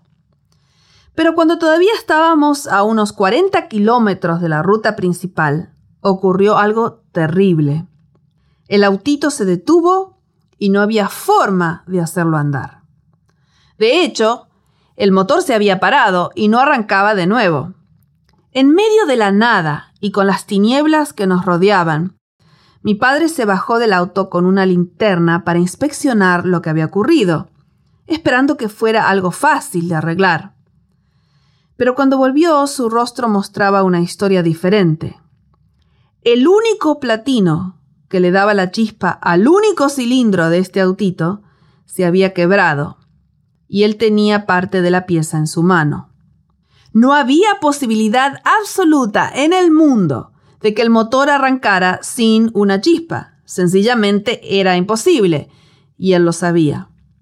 Así que ahí estábamos en medio de la oscuridad, con la única realidad que podíamos ver. La ruta de tierra era tan remota que probablemente no veríamos otro auto en días. Y yo era solo una bebita y mi mamá sabía que se estaba agotando la leche para mi biberón. Estábamos sin refugio y sin comida. Estábamos mal, muy mal. Pero la fe es la certeza de las cosas que no podemos ver. Hebreos 11.1. Así que mi padre y mi madre oraron, pidiendo un milagro. Necesitaban los ojos de la fe para ver otra realidad, una que era humanamente imposible y hasta difícil de imaginar. Le pidieron a Dios que si era su voluntad, el auto arrancara otra vez, aunque era mecánicamente imposible. Aún hoy mi papá cuenta esta historia con gran emoción. Describe lo que se siente al girar la llave de encendido sabiendo que no es posible que el auto arranque a menos que Dios decida hacer algo milagroso y sabiendo que la vida de toda la familia depende efectivamente de que el auto arranque. Nuestra única esperanza era una realidad imposible que nosotros no podíamos ver. Así que giró la llave. Y el auto arrancó nos fue posible marchar esos 40 kilómetros de tierra en medio de las colinas. Pero tan pronto llegamos a la ruta principal, el motor se detuvo otra vez y el auto no se movió un centímetro más. Pero ahora ya estábamos en un cruce de rutas y pudimos tomar un transporte colectivo que nos llevó a nuestro hogar. Este es uno de los milagros que nuestra familia siempre recordará. Sabemos que ese día Dios hizo algo sobrenatural por nosotros y nunca lo vamos a olvidar. De hecho, a menudo lo recordamos cuando enfrentamos obstáculos que parecen inconquistables. Recordamos que hay una realidad que solo es visible a través de la fe y que solamente se la alcanza cuando creemos. Este es el capítulo que revela esa segunda realidad, entre comillas, la más grande de todos los tiempos, una realidad tan imposible de creer que los discípulos necesitaron una nueva visión, los ojos de la fe, para comprender lo que Jesús intentaba enseñarles. Entrenamiento para una nueva visión. Esta es una sección fascinante del Evangelio de Marcos, que contiene una sucesión de enseñanzas de Jesús aplicadas en dos etapas. Hay una primera realidad entendida por todos los que son testigos de esas enseñanzas actuadas, y hay una segunda realidad que Jesús agrega, cuya comprensión es accesible solamente a través de la fe. Esta sección se encuentra en San Marcos 6 al 8 y analizaremos tres de estas enseñanzas en dos pasos, que nos llevarán a la revelación más grande de todos los tiempos. La primera se relaciona con la alimentación de los 5.000 y la alimentación de los 4.000. La narración comienza con un discurso de Jesús a una gran multitud en un lugar desolado. Se ha hecho muy tarde y ha llegado la hora de comer. San Marcos 6, 34 y 35. Él les dice a sus discípulos, Dadles vosotros de comer. Versículo 37. Los discípulos le dicen que es imposible, porque solo pueden encontrar cinco panes y dos peces. Versículo 38. El Evangelio de Marcos nos dice que se sentaron en grupos de 50 y de 100. Versículo 40. Entonces Jesús hace algo muy importante e inesperado. Multiplica el pan. Hay cuatro verbos que el lector volverá a encontrar más tarde en la narración de este enigma del pan. Toma los panes, los bendice, los parte y los da a los discípulos. Ellos entonces reparten el pan a la multitud, versículo 41. En la conclusión se dice, comieron todos hasta quedar satisfechos y los discípulos recogieron doce canastas llenas de pedazos de pan y de pescado. Los que comieron fueron cinco mil. Versículos 42 y 43 NBI. El escenario de este evento está encuadrado en términos sociopolíticos y religiosos principalmente por las palabras y los números usados. El número 5 y el número 12 eran símbolos de la cultura hebrea. 5 eran los libros de la ley, Torá, y 12 eran las tribus de Israel. En esta historia hay cinco panes, cinco mil hombres alimentados y doce cestas llenas que sobran, una cesta por cada tribu. Hay suficiente para que los judíos se satisfagan y hay sobrante. La palabra griega usada para cesta o canasta es kofinoi, un tipo de canasta generalmente asociada con el pueblo judío. Cuando cada uno ha comido y está satisfecho, Jesús les ordena a los discípulos ir al otro lado, entre comillas. Versículo 45, NBI. Esta es la primera realidad que los discípulos entendieron. Jesús era judío y vino para los judíos. Pero ellos tenían que entender algo más. Por eso habría un segundo paso en esta enseñanza. En el Evangelio de Marcos, el otro lado es una frase con un significado especial. Se refiere a los de afuera, a los extraños, entre comillas. Y esta es una realidad impensable. ¿Quiere realmente Jesús ir al otro lado? El segundo paso de esta enseñanza ocurre en el otro lado. Jesús ha decidido alimentar también a los otros. San Marcos 8, 1 al 10. Jesús les pregunta cuántos panes tienen y ellos responden siete, versículo 5. Jesús le pide a la multitud que se recueste sobre el terreno y otra vez nos encontramos con los cuatro verbos. Él toma los siete panes, da gracias, en lugar de bendecir como en la primera alimentación, los parte en pedazos y los da a los discípulos, quienes los reparten entre la gente. Versículo 6. La conclusión de la historia es similar a la anterior alimentación, solo que los números y la palabra utilizada para canasta han cambiado. La gente comió hasta quedar satisfecha. Después los discípulos recogieron siete cestas llenas de pedazos y sobraron. Los que comieron eran unos cuatro mil. Versículos 8 y 9 NBI. Sí, la gente comió hasta quedar satisfecha y hubo sobrante. En esta historia los números 5 y 12 han cambiado a 7 y 4. Estos nuevos números representan a los del otro lado. El 4 se utiliza para describir a la gente que proviene de los cuatro ángulos de la Tierra, los cuatro puntos cardinales. Y en la distribución geográfica entre judíos y gentiles, el número 7 equivale a una canasta por cada una de las naciones desplazadas por Israel de la tierra de Canaán.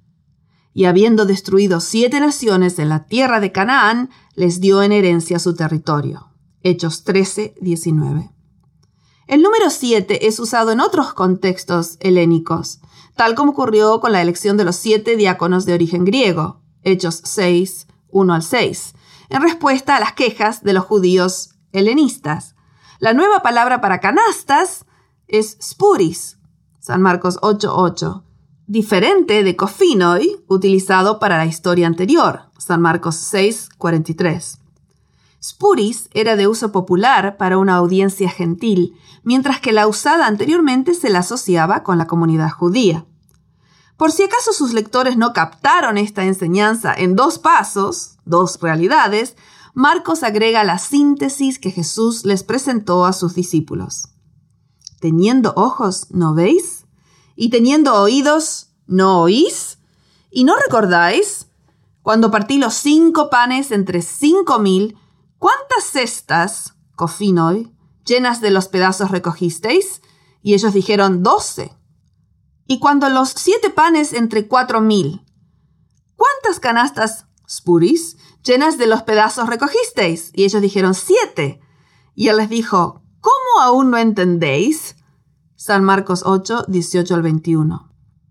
Jesús resumió los dos milagros para ellos, haciéndoles saber que había algo adicional que debían entender una segunda realidad que debía ser aceptada por fe. Hacia el final de este Evangelio se revela el significado completo del enigma del pan. Y mientras comían, Jesús tomó pan y bendijo, y lo partió y les dio, diciendo, tomad, esto es mi cuerpo. San Marcos 14, 22. El enigma ha sido resuelto. El pan es su cuerpo quebrantado. Esta revelación es precedida por los cuatro verbos que ahora el lector puede reconocer. Tomó el pan, lo bendijo, lo partió y lo dio, de la misma manera que lo había hecho durante los milagros de alimentación. El misterio está resuelto. El sacrificio de Jesús es para todos. Hay suficiente para judíos y gentiles, para los cinco mil y los cuatro mil. Hay canastas pequeñas, cofinos, y canastas grandes, spuris, todas llenas con el pan quebrantado. Todos pueden ser saciados con la provisión hecha en la cruz. Y hay sobrante para las doce tribus de Israel y para las siete naciones paganas. Estas sí que son buenas nuevas. La amplitud de estas buenas nuevas es más grande que lo que cualquier persona pudiera imaginar. Hay suficiente para los que están de este lado del lago y para los que están del otro lado. Pero aún hay más. Espera, ¿hay más todavía? ¿Cómo entrenas el corazón humano para creer en lo que no se ve?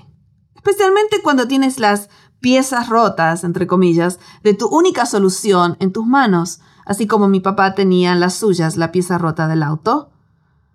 Hace muchos años, cuando las cosas dieron un giro muy difícil en mi vida, escribí un poema. Lo titulé El jarrón. Y comencé diciendo que el jarrón de mi vida se había caído y quebrado, y ahora los pedazos estaban esparcidos por el suelo. Era un poema muy emotivo. Mientras lo escribía, encontré fuerzas en el Señor, como David acostumbraba hacerlo en sus salmos de lamento. Lo terminé con una declaración de fe. Confiaría que el alfarero de mi vida podía volver a armar el jarrón y hacerlo más fuerte que antes de que cayera al suelo. Necesitaba creer que había una segunda realidad, una que yo no podía ver. Necesitaba una visión diferente, los ojos de la fe. Han pasado muchos años desde entonces y estoy maravillada de la capacidad de Dios para hacer que a los que aman a Dios todas las cosas les ayudan a bien. Esto es, los que conforme a su propósito son llamados. Romanos 8:28. ¿Necesitas ver más allá de lo que ahora ves? ¿Necesitas una vista mejor? ¿Una perspectiva celestial? ¿Una visión más clara? Después de la enseñanza de Jesús en dos actos, y su resumen acerca de las dos alimentaciones con el pan, Marcos registra un extraño milagro que no aparece en ningún otro evangelio. También es una enseñanza en dos actos, y la utiliza para presentar la mayor revelación de todos los tiempos. Es una narración breve y ahora que conoces el contexto podrás entenderla claramente. Esta es la historia. Vino luego a Bethsaida y le trajeron un ciego, y le rogaron que le tocase. Entonces, tomando la mano del ciego, le sacó fuera de la aldea y escupiendo en sus ojos, le puso las manos encima y le preguntó si veía algo. Él, mirando, dijo, Veo los hombres como árboles, pero los veo que andan. Luego le puso otra vez las manos sobre los ojos y le hizo que mirase, y fue restablecido, y vio de lejos y claramente a todos, y lo envió a su casa, diciendo, no entres en la aldea ni lo digas a nadie en la aldea. San Marcos 8, 22 al 26. Los milagros de Jesús enseñaban verdades más profundas que el sanamiento físico. Este es el caso en esta parábola actuada, entre comillas. La gente que ignora el contexto de este milagro formula las más extrañas interpretaciones del texto. Pero la verdad es que este milagro en dos actos destaca la necesidad de una visión más clara. Después de este milagro, la verdadera realidad de la misión y la identidad de Jesús será revelada en dos etapas y superará lo que cualquiera haya podido imaginar o pensar. Este milagro en dos actos contiene tres elementos que no se encuentran en ningún otro milagro de Jesús registrado en los Evangelios. Primero, Jesús le pregunta al ciego acerca de la efectividad de la primera parte del milagro y le preguntó si veía algo versículo 23. Segundo, el ciego responde refiriéndose a un sanamiento parcial, porque ha recibido parcialmente su visión. Veo gente, parecen árboles que caminan, versículo 24, NBI. Tercero, Jesús pone otra vez sus manos sobre él, lo que resulta en su completa restauración de la vista, versículo 25. De allí en adelante, el que había sido ciego comienza a ver todo con claridad. Este es un milagro fascinante y tiene como propósito iniciar la siguiente sección, donde Jesús revelará más claramente la profundidad de su misión como el Mesías. En toda la Biblia, la vista ha sido una metáfora para la salvación. Isaías 29, 18, 35, 5, Salmos 146, 8. Las cuatro canciones del siervo sufriente en Isaías, registradas en los capítulos 42, 49, 50 y 53, en las que Dios comienza a revelar sus promesas concernientes a su siervo que vendrá, empiezan mencionando que el siervo será una luz a las naciones y abrirá los ojos de los ciegos. Y te pondré por pacto al pueblo, por luz de las naciones, para que abras los ojos de los ciegos. Isaías 42, 6 y 7. Los discípulos tenían una comprensión limitada de quién era Jesús. Tenían una visión parcial. Jesús estaba por abrir sus ojos a una segunda realidad, una más profunda comprensión de su misión, una realidad que nunca habían imaginado porque era inconcebible. La realidad inconcebible. La época de tornados de 2012 en los Estados Unidos fue verdaderamente fatal.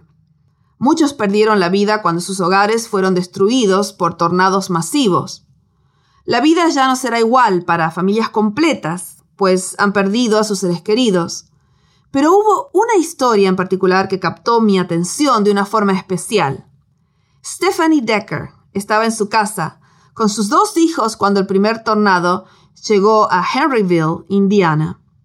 Ella no tuvo tiempo para llevar a los niños a un refugio. Arriesgando su vida, los cubrió con su propio cuerpo. Los pedazos que volaban le quebraron siete costillas y cuando le cayeron encima dos grandes vigas metálicas le cortaron casi completamente ambas piernas. Esta madre de 36 años, aunque tremendamente lastimada, permaneció en esa posición durante un segundo tornado, pocos minutos después, que arrasó la casa completamente. Su esposo Joe da un testimonio emocionado acerca del amor maternal de ella. Todos los que la conocen saben que esa era la forma en que ella actuaría. Sus dos piernas fueron víctimas de la tormenta, pero sus hijos no lo fueron solo sufrieron pequeñas lastimaduras. Stephanie sonríe con satisfacción cuando dice que valió la pena. En esta sección, Jesús revela por primera vez la impensable realidad de su sufrimiento y finalmente su muerte en beneficio de sus hijos. Oh Jesús, ¿cómo pudiste amarme tanto? Así como lo consideramos en el primer capítulo de este libro, el Evangelio de Marcos puede ser dividido en dos grandes secciones, cada una de las cuales tiene una pregunta específica. En la primera parte la pregunta es ¿quién es este? Ahora hemos llegado a la segunda parte del Evangelio y al clímax, cuando se revela la identidad de Jesús. Él mismo hace la pregunta, que ha tenido eco a través de los primeros ocho capítulos de Marcos. ¿Quién dicen los hombres que soy yo? San Marcos 8, 27. Este diálogo sigue hasta el círculo central que hemos dibujado en nuestra estructura narrativa, ver el gráfico en el primer capítulo. Es el momento que todos han estado esperando, y nosotros retenemos el aliento para escuchar la respuesta. Pero la respuesta de los discípulos es como si dijeran, vemos como árboles que caminan. Su comprensión es muy limitada, todavía no ven claramente. La gente sabía que Jesús era una persona especial, ungida por el cielo y con conocimiento divino. Algo así como un profeta de la antigüedad, y eso era verdad. Pero había mucho más. Ellos respondieron, unos Juan el Bautista, otros Elías y otros algunos de los profetas. Versículo 28. Pero Jesús siguió investigando, quería saber lo que ellos creían. ¿Y vosotros? ¿Quién decís que soy? Versículo 29. Ante esta pregunta, Pedro, que generalmente tenía todas las respuestas, por lo menos así creía, le respondió a Jesús con lo que él pensaba que era la percepción más clara de todas. Tú eres el Cristo. Versículo 29. El término Cristo en el griego es ungido, lo mismo que Mesías en el hebreo. Pero a causa de su connotación política en el primer siglo, Jesús raramente lo usó. Marcos mismo identifica a Jesús con este término en el mismo comienzo del Evangelio, principio del Evangelio de Jesucristo. San Marcos 1.1.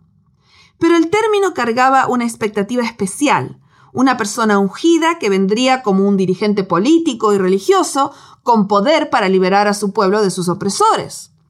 Sí, esto era verdad. La autoridad de Jesús había sido plenamente demostrada en sus poderosos actos realizados hasta entonces.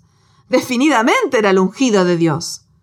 Por lo tanto, Pedro pensó que poseía el cuadro completo, la plena realidad, la visión más clara, pero no la tenía. Había más mucho más. Por eso es tan importante que el milagro de devolver la vista, hecho en dos pasos, preceda esta sección. Jesús les va a proporcionar plena visión para que también ellos puedan comenzar a ver claramente. El siguiente versículo crucial, que contiene la primera declaración de su tipo en este Evangelio, inicia la segunda parte de San Marcos. Y comenzó a enseñarles que le era necesario al Hijo del Hombre padecer mucho y ser desechado por los ancianos, por los principales sacerdotes y por los escribas, y ser muerto y resucitar después de tres días. San Marcos 8:31. ¿Qué? ¿Qué dices? Discúlpanos, pero no te entendemos. En ese momento esas preguntas estaban escritas claramente en los rostros de los discípulos. ¿Qué quieres decir? ¿Que el Cristo va a morir? si Él es el libertador? ¿Acaso no ha venido a conquistar? Esto no puede ser, de ninguna manera. ¿Y eso de una resurrección? ¿Qué significa? Jesús, no entendemos nada. ¿De qué estás hablando? Por eso Marcos dedicará la segunda parte de su libro para explicar esta otra realidad. Jesús no solo era el poderoso Hijo de Dios, sino también el siervo sufriente, el Hijo del Hombre, que moriría en lugar de la humanidad y se levantaría de entre los muertos. Esta era una realidad inconcebible, pero la vida de todos nosotros dependía de ella. El primer anuncio de su muerte, generalmente llamado la primera predicción de la pasión, fue tan impactante para Pedro que ese mismo consagrado discípulo que justo antes había anunciado que Jesús era el Cristo, se transforma ahora en el instrumento de Satanás para desviar a Jesús de la cruz. Pedro comienza a reprochar a Jesús, porque la verdad tan clara y sorprendente que él acababa de darles es demasiado difícil de aceptar. Esto les decía claramente. Entonces Pedro le tomó aparte y comenzó a reconvenirle. Pero él, volviéndose y mirando a los discípulos, reprendió a Pedro, diciendo, Quítate de delante de mí, Satanás, porque no pones la mira en las cosas de Dios, sino en las de los hombres. Versículos 32 y 33. Pienso que es muy interesante ver cómo Pedro trata de controlar lo que no puede comprender plenamente. Yo me identifico tanto con Pedro mi reacción natural cuando tengo miedo es tratar de controlar la situación con lo que considero es la respuesta apropiada. Pero en este caso la realidad tiene que ser aceptada por la fe, no por la fuerza. Jesús ha venido para librar a la humanidad del pecado, pero su victoria debe ser alcanzada mediante el sufrimiento. Ofrecerá vida a los demás, pero será mediante su propia muerte. Y esta realidad solo puede ser vista por la fe. Los discípulos, especialmente Pedro, contendieron con esta nueva realidad incluso hasta después de la muerte y la resurrección de Jesús. Y hay quienes todavía hoy luchan con esta comprensión. ¿Y tú? ¿Puedes ver? Y allí estaba, expuesta para que el mundo la viera claramente. La verdad que estaba más allá de una comprensión lógica, Jesús había venido para morir, no solo para mostrar amor o poder, sino a sufrir. Llegaría a ser muchas cosas para nosotros, nuestro líder, nuestro modelo, nuestro Dios omnipotente, pero sobre todo sería nuestro Salvador. Y para eso tendría que llegar a ser un siervo, el siervo sufriente, entre comillas. San Marcos 8:31 es la primera de tres predicciones acerca de la pasión, donde Jesús les dice claramente a sus discípulos que sufriría mucho, que moriría y que resucitaría al tercer día. Las siguientes predicciones se las encuentra en San Marcos 9, 31 y 10, 33 y 34. Por favor, toma un momento para leerlas. Inmediatamente antes del texto clave de todo el Evangelio de Marcos, San Marcos 10, 45, Jesús explicó a sus discípulos cómo Él había venido para cambiar la estructura de valores en el mundo. Aunque Jesús seguía hablando de su sufrimiento y muerte, los discípulos seguían discutiendo acerca de quién sería el más importante en el reino. Lee San Marcos 10, 35 al 41. Pobres discípulos, no tenían idea de lo que pasaba. Y nosotros nos parecemos tanto a ellos, ¿verdad? Jesús los llama y les explica cómo funcionan las cosas en la comunidad de sus seguidores. ¿Sabéis que los que son tenidos por gobernantes de las naciones se enseñorean de ellas, y sus grandes ejercen sobre ellas potestad? Pero no será así entre vosotros, sino que el que quiera hacerse grande entre vosotros será vuestro servidor, y el que de vosotros quiera ser el primero será siervo de todos. Versículos 42 al 44. ¡Qué concepto radical! El líder siervo. El discipulado siempre ha sido y siempre será un cambio de valores a la luz de la cruz. ¿Enseñorearse de la gente? No, esa no es la forma de comportarse entre cristianos.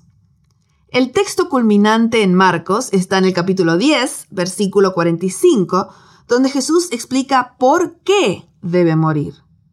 Porque el Hijo del Hombre no vino para ser servido, sino para servir y para dar su vida en rescate por muchos. Sí, Jesús era el siervo sufriente descrito en las escrituras judías. Dedica un momento para leer Isaías 53 y el Salmo 22. Verá el fruto de la aflicción de su alma y quedará satisfecho. Por su conocimiento justificará a mi siervo justo a muchos y llevará las iniquidades de ellos por cuanto derramó su vida hasta la muerte y fue contado con los pecadores, habiendo él llevado el pecado de muchos y orado por los transgresores. Isaías 53, 11 y 12. Él daría su vida como un rescate por nosotros. Hay tres palabras muy importantes al final de San Marcos 10, 45. La palabra rescate era usada para describir el precio pagado por una liberación, en este caso nuestra liberación. La palabra por o en lugar de preveía la muerte sustitutiva de Cristo en nuestro lugar. La palabra muchos es usada para describir el resultado. Una muerte daría vida a muchos. La muerte sustitutiva de Cristo en lugar de la humanidad, en otras palabras, uno por muchos, llegó a ser una doctrina central en la iglesia del primer siglo. Romanos 5, 18 y 19. Entonces, ¿Podemos ver nosotros? ¿Puedes ver tú?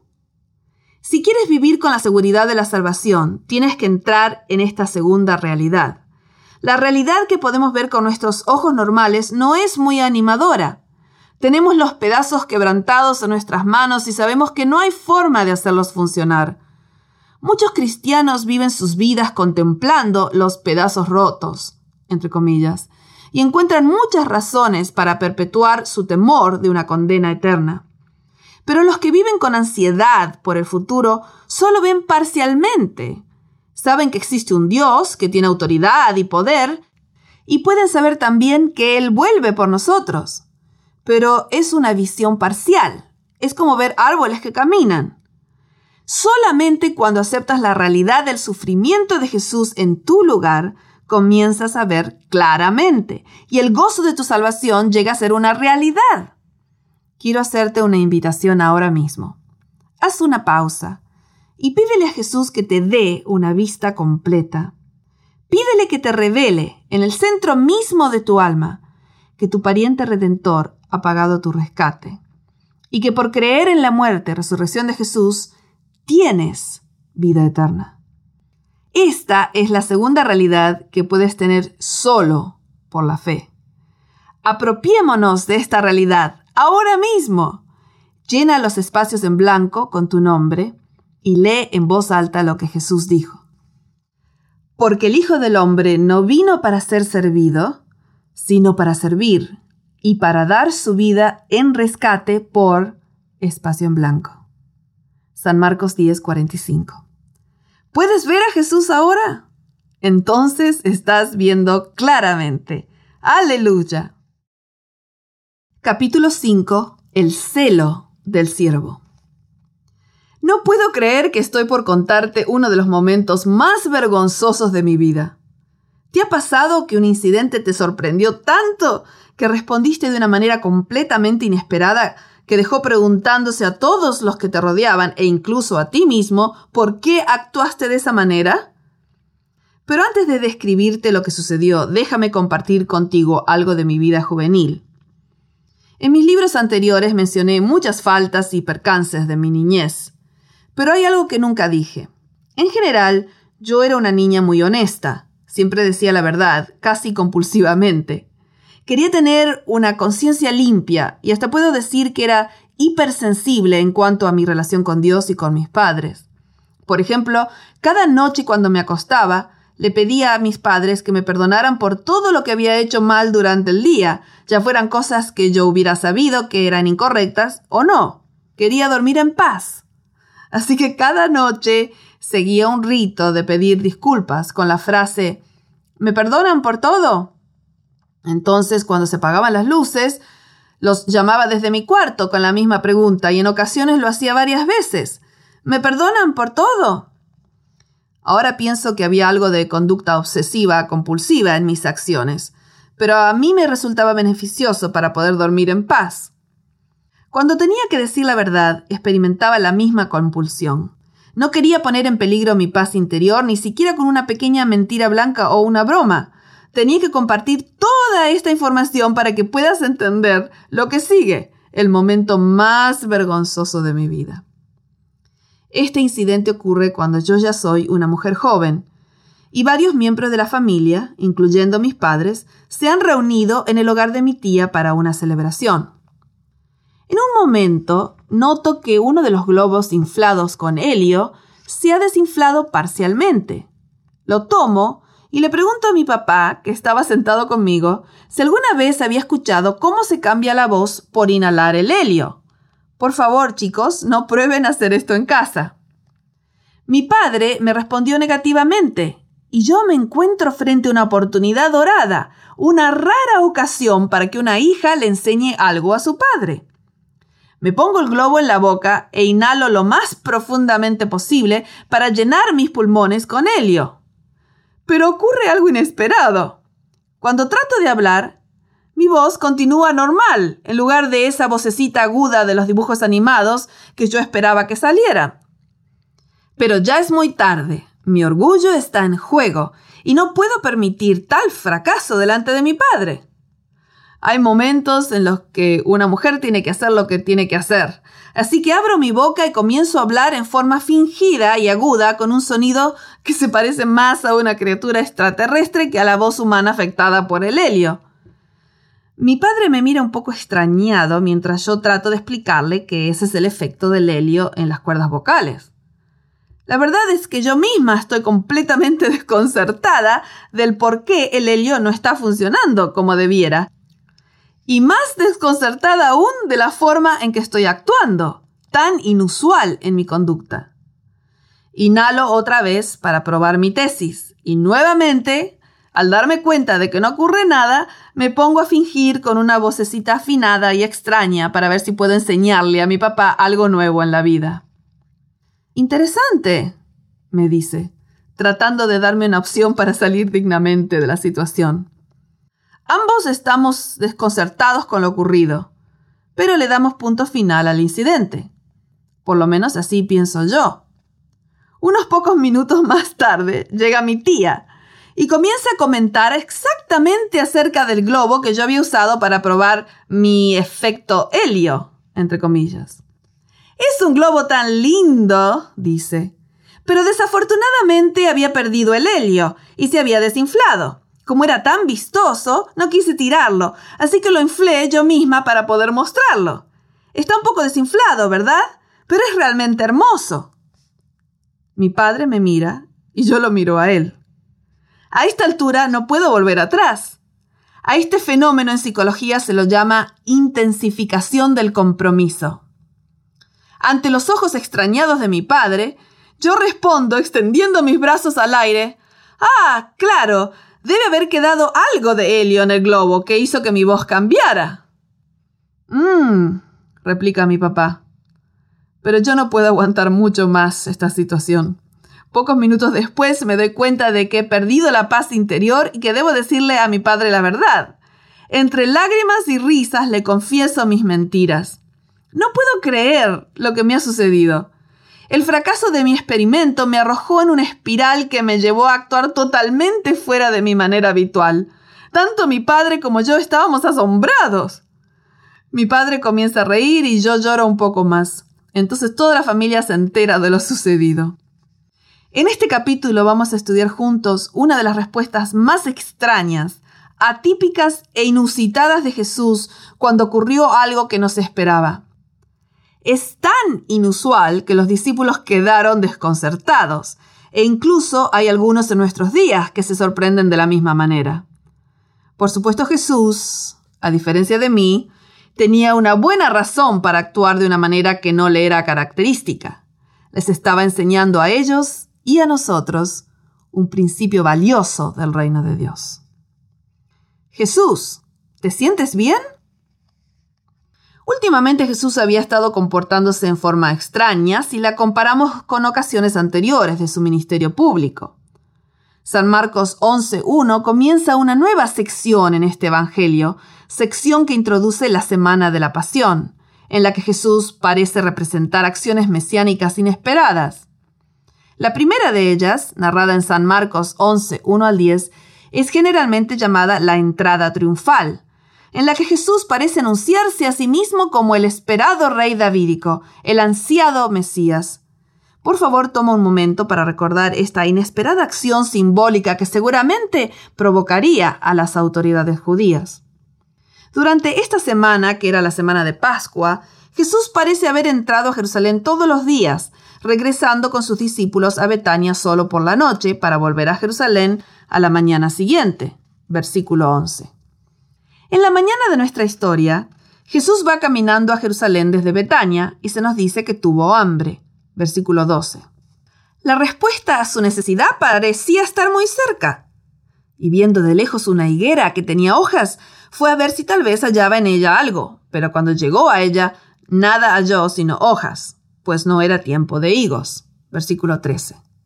Se nos dice claramente que no era la época de higos. Pero este árbol en particular tenía la apariencia de tener frutos porque ya tenía hojas, y a veces los higos tempranos, las brevas, aparecían juntamente con las hojas.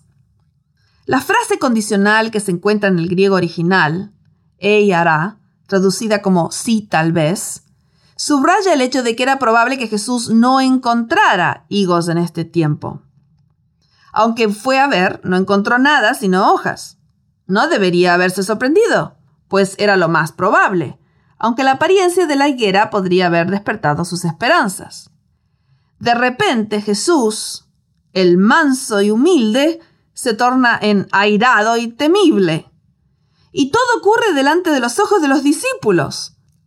En lo que parece una respuesta demasiado airada y agresiva de Jesús al simple hecho de que la higuera no tenía fruto como había esperado, él hace un pronunciamiento desconcertante. Nunca, jamás coma nadie fruto de ti. Versículo 14. Casi siento que debería escribir toda esta frase en mayúscula. Jesús parece estar airado de una manera tan irracional que usa su poder para perpetuar la condición presente de ese árbol para siempre.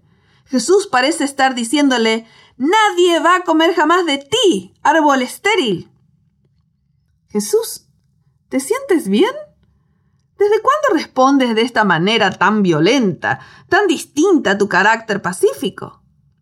El versículo termina diciendo que lo oyeron sus discípulos. Seguro que lo oyeron. Nunca habían visto a Jesús actuar de esa manera. Estaban absolutamente asombrados. Antes de que sugieras que necesitamos enviar a Jesús a un grupo de terapia para controlar la ira, Permíteme compartir alguna información que espero pueda iluminar nuestra interpretación de este evento.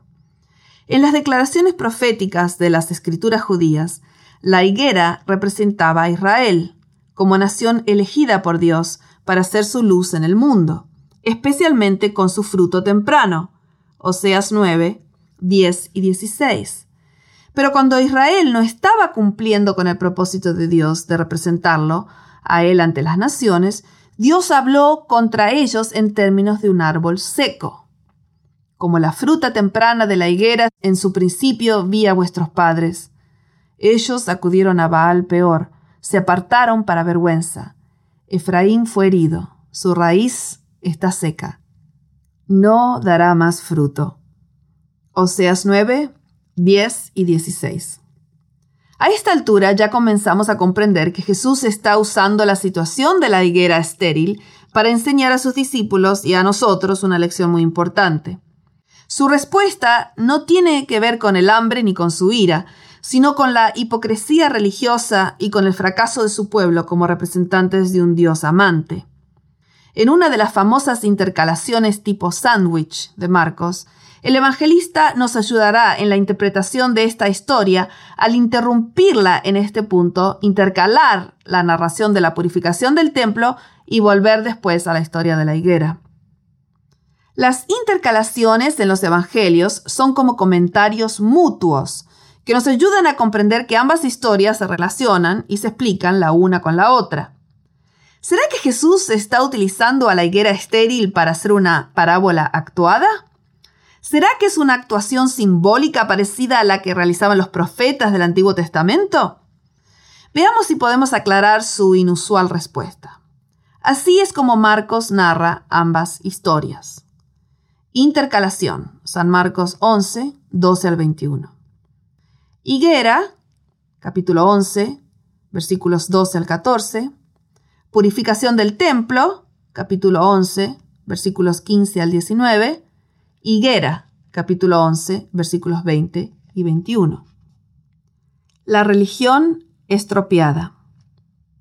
Si pensabas que la respuesta de Jesús a la higuera estéril era extraña, espera hasta escuchar lo que ocurre después. Tras su inesperada reacción, Jesús y sus discípulos siguieron a Jerusalén. San Marcos 11, 15. Jesús entró en el templo, como lo había hecho antes muchas veces, pero en esta ocasión nos encontramos con la única demostración de violencia en todo su ministerio público. Entrando Jesús en el templo comenzó a echar fuera a los que vendían y compraban en el templo, y volcó las mesas de los cambistas y las sillas de los que vendían palomas, y no consentía que nadie atravesase el templo llevando utensilio alguno versículos 15 y 16. Espera, espera un momento. ¿Qué le pasa hoy a Jesús? ¿Por qué está actuando de esa manera? Todos están atónitos. Se nos dice que él realiza cuatro acciones bien específicas. Primeramente, comenzó a echar fuera a los que vendían y compraban en el templo. Versículo 15. Hasta el año 30 después de Cristo, los mercados para comprar los animales para sacrificios estaban localizados exclusivamente en el Monte de los Olivos, bajo el control del Sanedrín, la asamblea gobernante judía. Pero alrededor de esa fecha el sumo sacerdote parece haber autorizado el establecimiento de mercados en las cortes exteriores del templo, creando una atmósfera competitiva de negocios. Jesús mostró su disgusto por este uso completamente profano del templo. En segundo lugar, volcó las mesas de los cambistas. Versículo 15. Este es un detalle interesante. En los días de Jesús, el impuesto del templo se pagaba en moneda del templo. Ver Éxodo 30, 13 al 16. Por lo tanto, otras monedas, que provenían de áreas geográficas diferentes, tenían que ser cambiadas para cumplir ese propósito. Generalmente las mesas de cambio se establecían cinco días antes de que se cumpliera la fecha de pago. También podrían haber sido mesas de cambio para comprar los animales para los sacrificios, pero no hay mucha información de ese tiempo acerca de este particular. En tercer lugar, Jesús dio vuelta a las sillas de los que vendían palomas. Versículo 15. Las palomas eran el sacrificio que la gente pobre podía ofrecer, y había momentos y razones específicos para hacerlo. En cuarto lugar, y esto es difícil de imaginar, Jesús establece un puesto de control en el atrio y no permitía que nadie atravesara el templo llevando mercancías. Versículo 16, NBI. Solo Marcos nos da este detalle tan interesante.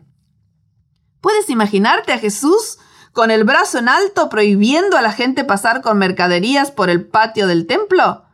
¿No te parece una actitud extraña, inusual y atípica por parte del amante Jesús de los Evangelios? Los mapas de la antigua Jerusalén nos iluminan un tanto acerca de lo que está pasando aquí. Se había creado un sendero más corto entre el Monte de los Olivos y la ciudad, un atajo que pasaba por medio del atrio de los gentiles en el templo. Pero si esta ruta estaba bloqueada, los mercaderes tenían que dar toda la vuelta al templo, una estructura magnífica creada por Herodes el Grande. El Evangelio de Juan nos dice que cuando los discípulos vieron a Jesús purificar el templo, se acordaron de un versículo de la Biblia. Entonces se acordaron sus discípulos que está escrito, el celo de tu casa me consume. San Juan 2, 17. Esta es una cita del Salmo 69.9. Aún así, ¿Por qué Jesús estaba actuando de esa manera, mostrando tanto celo, tanta violencia, tan distinta a su forma normal de actuar? Salvación para todos. La verdad es que el templo se había transformado en algo parecido a la higuera estéril. Exteriormente parecía una estructura religiosa impresionante, un lugar santo donde Dios podía encontrarse y morar con su pueblo pero en realidad se había tornado en una institución inútil y estéril.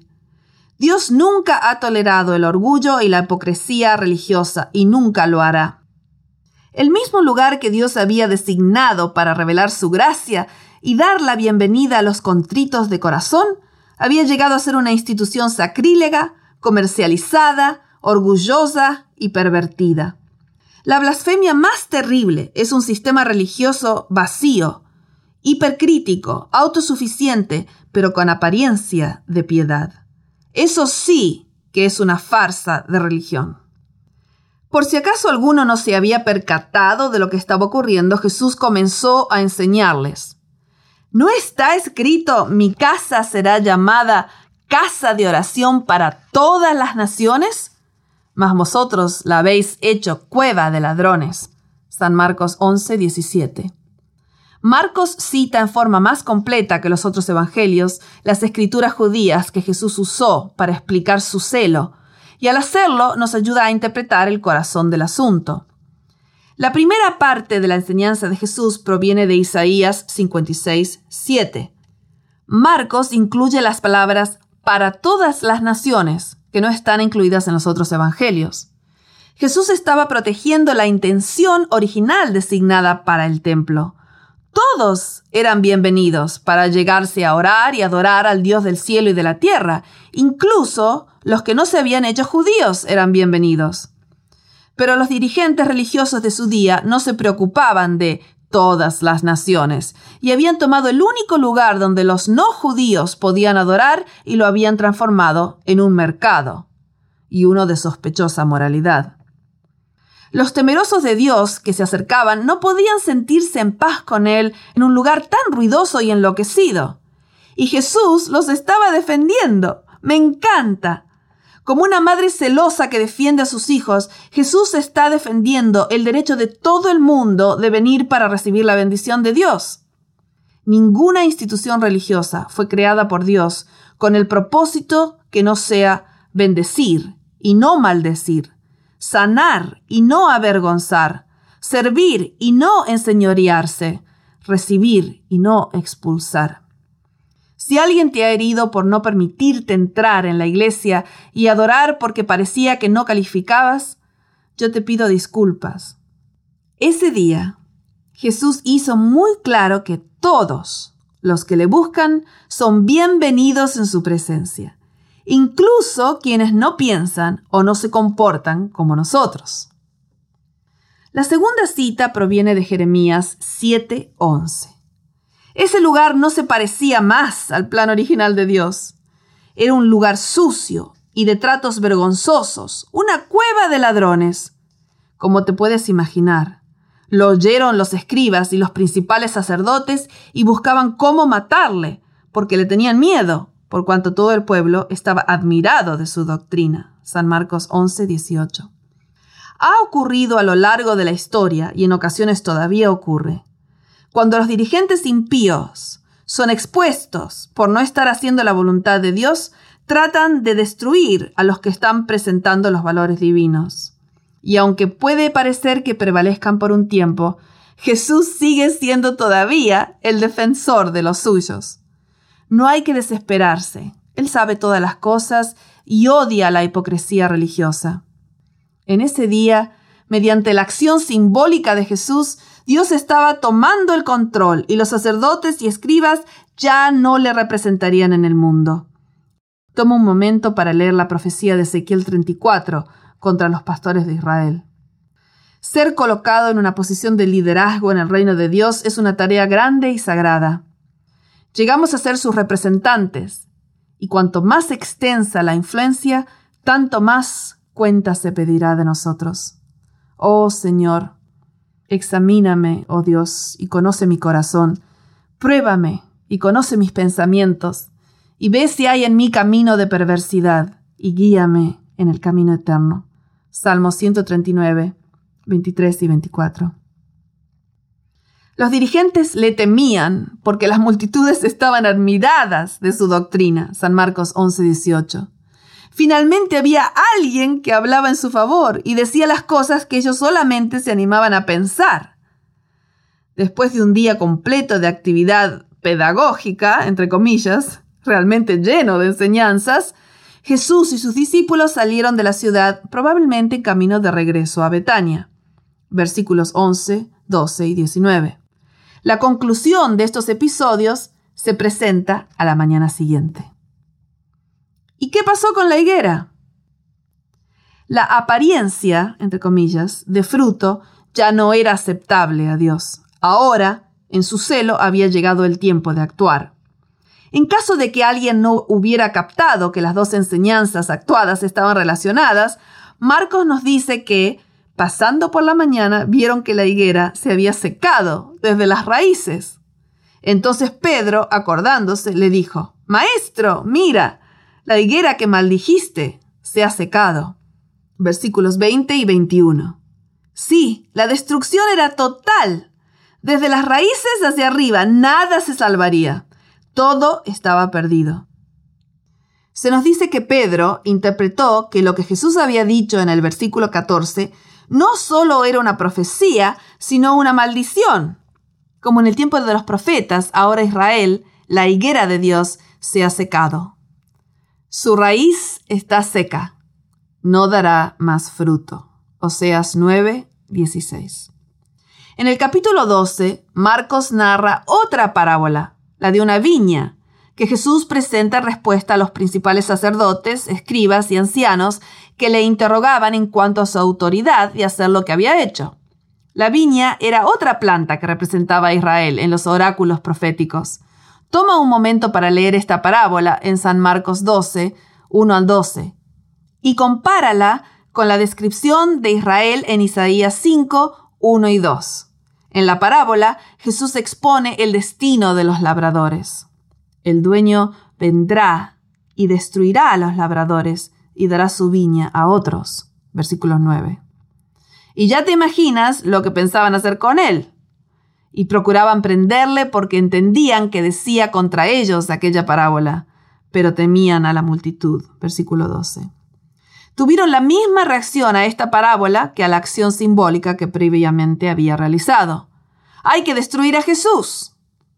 En San Marcos 13, 1 y 2 se revela una profecía acerca de la destrucción del templo. Este sistema religioso oficialmente ya no representaba a Dios. El verdadero Cordero de Dios había llegado y todos los símbolos se encontraban con la sustancia de la realidad. Sí, es verdad. Así como me pasó a mí en la historia introductoria, Jesús estaba actuando de una manera inesperada y atípica que dejaba rascándose la cabeza a todos los que lo rodeaban, los discípulos, los sacerdotes, los escribas y la multitud. Contrariamente a mí, él tenía una buena razón para hacerlo. El manso y humilde se había tornado enairado y temible porque Él es el defensor del pobre y el oprimido. Quiere que su iglesia extienda una alfombra de bienvenida a todas las razas, todos los géneros, todos los acentos y todos los colores. Dios es más grande que cualquier grupo o cualquier estructura y no aceptará una apariencia, entre comillas, de amor. Su gracia es real y quien quiera que deje de representar su gracia está actuando contra él, no importa cómo se llame. Nadie puede engañar a Dios. Él es el defensor de sus hijos. Él está de tu parte y no en tu contra. Y cualquiera que no hable en términos de simpatía e inclusión es una voz impostora. Y no me refiero a la vocecita aguda como de dibujos animados que se produce por inhalar helio. Capítulo 6. El pacto del siervo. Era un hermoso día soleado y mi esposo Patrick caminaba con un amigo hacia la oficina, cruzando un largo puente sobre la transitada Panamericana, una autopista de alta velocidad en la ciudad de Buenos Aires. El amplio puente estaba diseñado para autos, pero también tenía una vereda para peatones. Y los bordes del puente estaban cerrados con una valla protectora metálica de poco más de un metro de altura. A la mitad del puente, ellos observaron a un hombre con una mirada de angustia en su rostro que se había detenido. Cuando Patrick alcanzó el final del puente, a causa de la expresión extraña que había visto en los ojos del hombre, se volteó para ver si el hombre estaba bien. Lo que vio fue que el hombre estaba levantando una de sus piernas por encima de la valla metálica. Patrick comenzó a correr hacia el extraño. Cuando llegó cerca, el hombre ya había logrado levantar su otra pierna y estaba del lado de afuera de la valla, listo para saltar hacia el rápido tránsito que pasaba debajo. Ya nada le impedía tirarse hacia lo que sería una muerte segura. Sin un segundo que desperdiciar, mi esposo tomó al hombre por detrás con ambos brazos y lo sostuvo tan firmemente como le era posible. La barrera metálica estaba entre ambos, pero su altura no lo privó de apretar ambas manos contra el pecho del hombre, lo que le impedía a éste lograr su objetivo de saltar. El hombre gritaba Déjeme hacerlo, déjeme pero Patrick no lo soltaba y mientras tanto le decía, Dios te ama, Dios te ama. El tiempo pareció detenerse mientras luchaban, el hombre por la muerte y Patrick por la vida. Después de unos pocos minutos el hombre comprendió que Patrick no lo iba a soltar. Comenzó a llorar y a explicarle que no le había sido posible comprar leche para su bebita y ya habían pasado tres días. Estaba desesperado sin dinero y sin salida. Eventualmente el hombre regresó al lado interior del puente y entre sollozos le dijo que él era cristiano, pero en su desesperación no le había sido posible pensar correctamente. Estaba sin esperanza y sin ayuda. Su comunidad cristiana había estado orando por él y ahora creía que Patrick había sido enviado por Dios en respuesta a aquellas oraciones. Mi esposo le dio todo el dinero que tenía en su billetera, correspondiente a unos 30 dólares, para que pudiera comprar leche para su bebita. Lo acompañó hasta la parada del ómnibus y esperó hasta que el hombre subió al colectivo y se fue. Cuando este hombre desesperado perdió su capacidad de sostenerse a sí mismo, Dios lo sostuvo con un fuerte asidero, en este caso, a través de los brazos de Patrick. En este capítulo analizaremos una de las historias más asombrosas e inspiradoras de los Evangelios. Una historia a la que vuelvo una y otra vez, especialmente cuando siento que le he fallado a Dios. Esta historia demuestra claramente que cuando pensamos que hemos ido demasiado lejos, encontramos que los brazos de Dios son suficientemente largos como para alcanzarnos y salvarnos. Pero realmente, ¿quién necesita un Salvador? Pedro es el personaje más colorido entre los discípulos, y los escritores de los Evangelios lo mencionan muchas veces en sus narraciones. Marcos no es la excepción. Pero hay un capítulo en el Evangelio de Marcos donde encontramos el nombre de Pedro nueve veces, más que en cualquier otro capítulo de este Evangelio. Comenzaremos nuestra historia allí, en San Marcos 14, 22. Es uno de los momentos más significativos vividos por Jesús y sus discípulos, y es la ocasión cuando les explica que la fiesta de Pascua era un símbolo de su muerte. Y mientras comían, Jesús tomó pan y bendijo, y lo partió y les dio, diciendo, Tomad, esto es mi cuerpo. Y tomando la copa, y habiendo dado gracias, les dio y bebieron de ella todos. Y les dijo, Esto es mi sangre del nuevo pacto, que por muchos es derramada. De cierto os digo que no beberé más del fruto de la vid hasta aquel día en que lo beba nuevo en el reino de Dios. San Marcos 14, 22 al 25. Cuando Jesús estaba compartiendo la comida de Pascua, un recordativo de la redención instituido en Éxodo 12, Él reveló el misterio contenido en esta fiesta simbólica, que la historia de redención de Egipto predecía su propia muerte. Así como la sangre del cordero sin mancha untada en el dintel y los postes de la puerta, Éxodo 12, 21 al 27, los había salvado de la muerte, así ahora ellos debían entender que Jesús mismo era el cordero de Pascua, cuya sangre del pacto había de ser derramada en rescate por muchos. Primera de Corintios 5, 7, San Marcos 10, 45. Después de estas revelaciones increíbles, cantaron un himno y salieron hacia el monte de los olivos. San Marcos 14, 26. Entonces Jesús hace un extraño anuncio. Todos ustedes me abandonarán, porque está escrito, heriré al pastor y se dispersarán las ovejas. Pero después de que yo resucite, iré delante de ustedes a Galilea. San Marcos 14, 27 y 28, NBI. Espera, espera un momento. ¿Qué dijiste, Jesús? Repítelo lentamente para que lo pueda entender.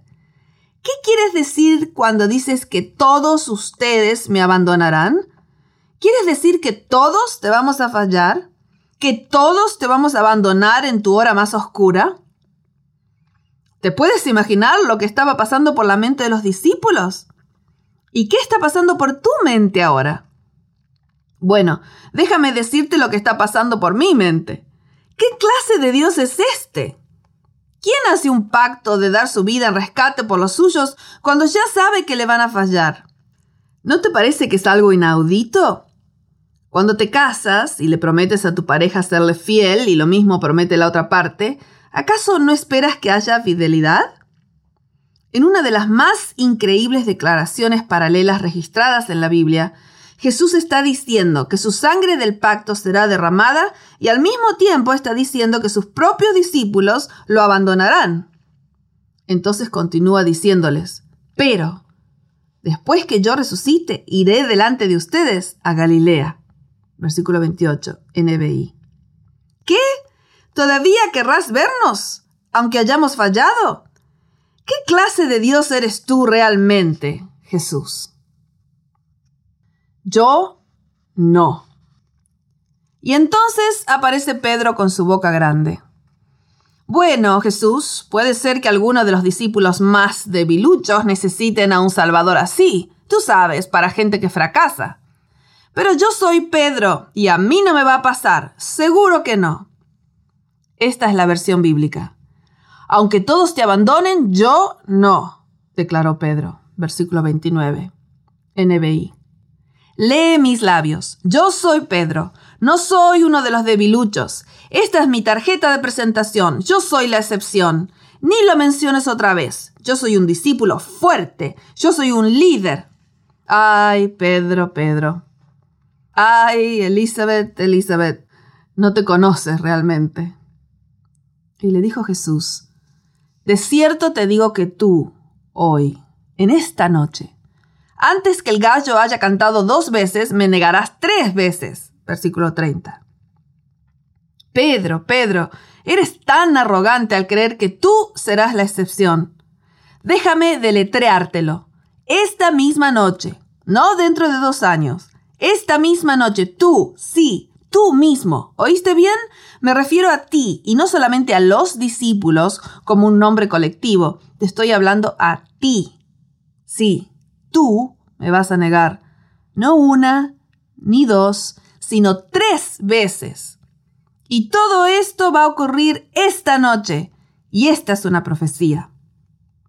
Pedro se sentía realmente ofendido. ¿Acaso Jesús no lo conocía después de todos estos años en que habían estado juntos? ¿No recordaba cuán leal había sido? Ahora quería hacerle saber que estaba listo para lo peor. En San Marcos 8:32, Pedro no estaba listo siquiera para aceptar que la muerte de Jesús era una realidad. Ahora está listo para aceptarlo y para unirse a él, si es necesario, para probar su lealtad.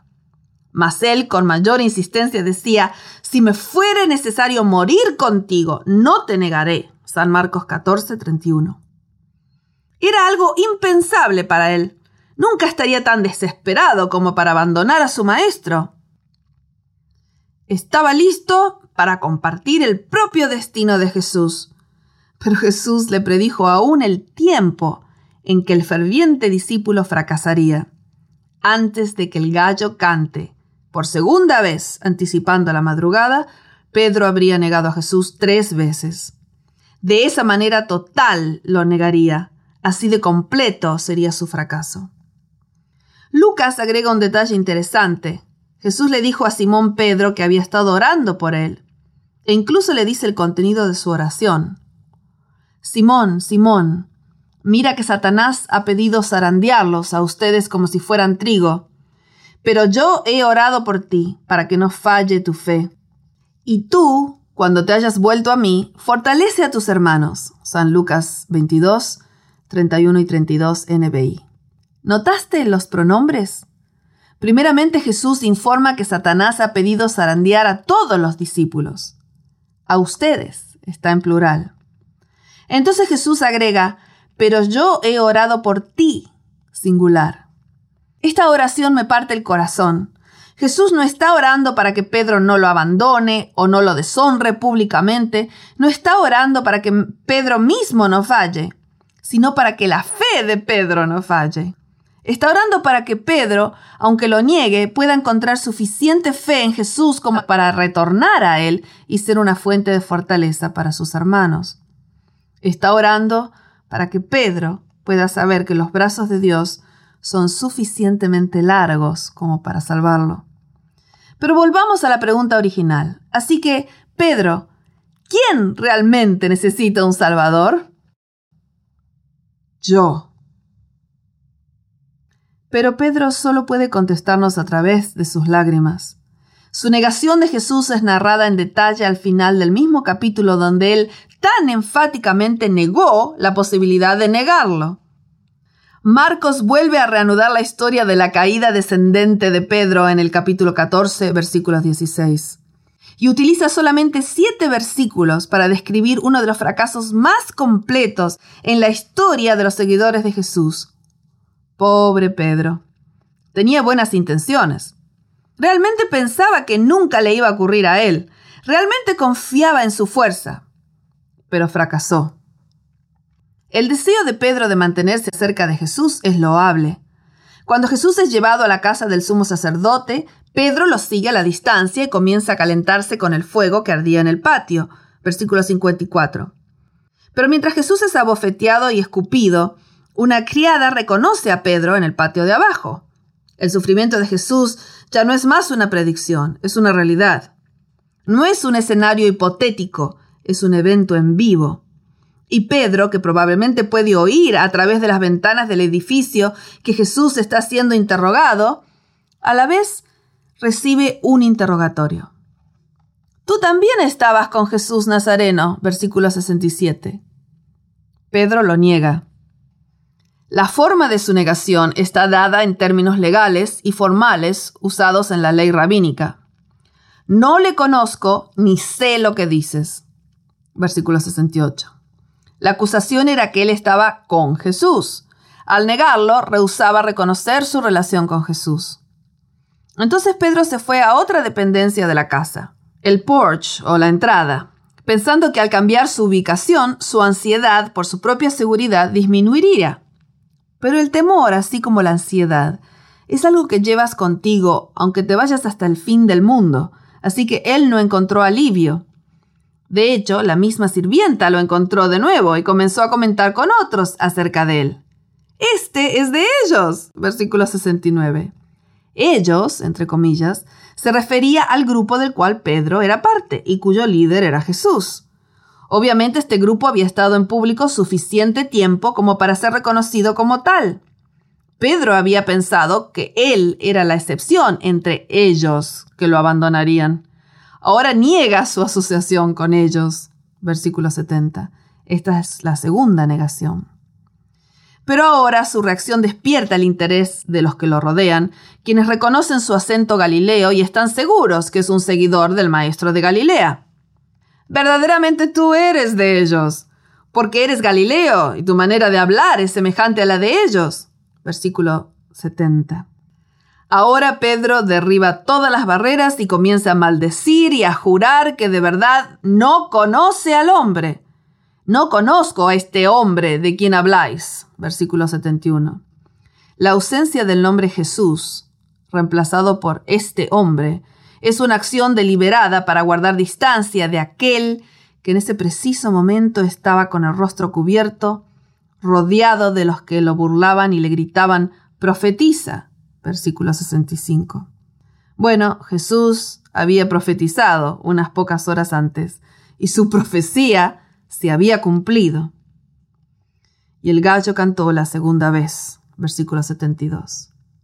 En Jerusalén la gente había observado que el gallo cantaba tres veces entre la medianoche y las tres de la madrugada. La primera vez era una hora después de la medianoche, y dos veces más a intervalos de una hora. Se nos dice que después de la primera negación el gallo cantó, versículo 68, y lo hizo nuevamente después de la tercera. En una hora, Pedro había destruido todo lo que creía. A veces basta una hora un beso prohibido, una noche apasionada, un empujón violento, un insulto airado, una negación, y lo pierdes todo. Entonces Pedro se acordó de las palabras que Jesús le había dicho. Antes que el gallo cante dos veces, me negarás tres veces. Y pensando en esto, lloraba. Versículo 72. Se acordó que Jesús, quien lo conocía mejor de lo que él se conocía a sí mismo, lo había invitado a velar y orar para no entrar en tentación. Versículo 38. Pero él se creía demasiado fuerte para eso, demasiado confiado, demasiado seguro. Ahora su remordimiento y su dolor asumen el control y comienza a llorar. Qué bendecida experiencia es verte a ti mismo tal como eres. Cuando llegas al fondo y comprendes tu verdadera condición, entonces puedes permitirte aceptar la ayuda que cambiará tu vida. Antes de que eso ocurra, puedes pensar que lo tienes todo y que no tienes necesidad de ninguna cosa. Apocalipsis 3, 17 y 18. Cuando llegamos al fondo, comprendemos que necesitamos un Salvador. Y Pedro, entre sollozos, declara, yo, sí, yo necesito un Salvador.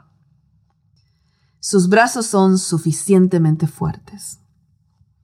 Hace unos cuantos años, cuando yo estaba pasando por un tiempo difícil, recibí una tarjeta animadora. La frase sarcástica en el frente de la misma captó mi atención. Lo último que necesitas es otra tarjeta que te diga que aguantes un poco más. Sí, seguro que eso es todo lo que necesito, pensé mientras fijaba la vista en un corderito angustiado sostenido por algo que no se veía en la tapa. Abrí la tarjeta para leer el mensaje en el interior, que se ha quedado conmigo hasta hoy. Quiero decirte que Él te sostiene con firmeza y no te va a soltar. Una mano poderosa sostenía al corderito, igual que al hombre que ya no aguantaba más, pero Patrick no lo soltaba. Y Jesús no habría de soltar a Pedro, aunque éste pensara que había ido demasiado lejos. Pedro quedó llorando y su nombre no aparece más en este Evangelio hasta la mañana de la resurrección. San Marcos 14:72. ¿Por qué habría de mencionarse el nombre de tal fracasado? Ahora el Evangelio describe las burlas y el rechazo de Jesús. Capítulo 15, 1 al 21, que finalmente terminaron en su muerte y sepultura. Por favor, toma un momento para leer el cumplimiento de sus predicciones acerca de sus sufrimientos y muerte en los versículos 22 al 47. La acusación contra él fue traición y fue escrita para que todos la leyeran. El rey de los judíos, versículo 26. Había dado su vida en rescate por muchos al derramar su sangre del pacto. San Marcos 10, 45, 14, 24. Pero ese rescate incluía realmente a los que le habían fallado. ¿Son sus brazos suficientemente fuertes para sostener a los traicioneros, los mentirosos, los infieles, los orgullosos, los arrogantes, los adúlteros y los asesinos que ahora lloran? ¿Son sus brazos tan amplios como para abrazar a los Pedros de este mundo? Marcos no menciona nuevamente a Pedro durante la crucifixión y sepultura de Jesús, como si ya no mereciera aparecer más en la historia. Pero Marcos nos dice algo que ningún otro escritor de los Evangelios registra en la mañana de la resurrección. Es el resumen del Evangelio de Marcos y yo lo denomino el Evangelio en dos palabras. Es la cosa más sorprendente. Son las buenas nuevas en solo dos palabras. Aquí está. Pero cuando miraron, María Magdalena, María la madre de Jacobo y Salomé, vieron removida la piedra que era muy grande. Y cuando entraron en el sepulcro, vieron a un joven sentado al lado derecho, cubierto de una larga ropa blanca, y se espantaron. Mas él les dijo, No os asustéis. Buscáis a Jesús Nazareno, el que fue crucificado. Ha resucitado, no está aquí. Mirad el lugar en donde le pusieron. Pero id, decid a sus discípulos y a Pedro, que él va delante de vosotros a Galilea Allí le veréis, como os dijo. San Marcos 16, 4 al 7. ¿Te diste cuenta? ¿Viste las dos palabras? ¿Puedes imaginarte a Jesús esa mañana dándole instrucciones específicas al ángel para que mencione a Pedro por nombre? A Pedro, entre comillas, es el Evangelio en dos palabras. Al que había fracasado se lo llama por nombre. Jesús no quería que Pedro pensara que estaba excluido. Su sangre había pagado también su rescate. Jesús había hecho una promesa y una profecía juntas. La profecía era que todos sus discípulos lo abandonarían esa noche.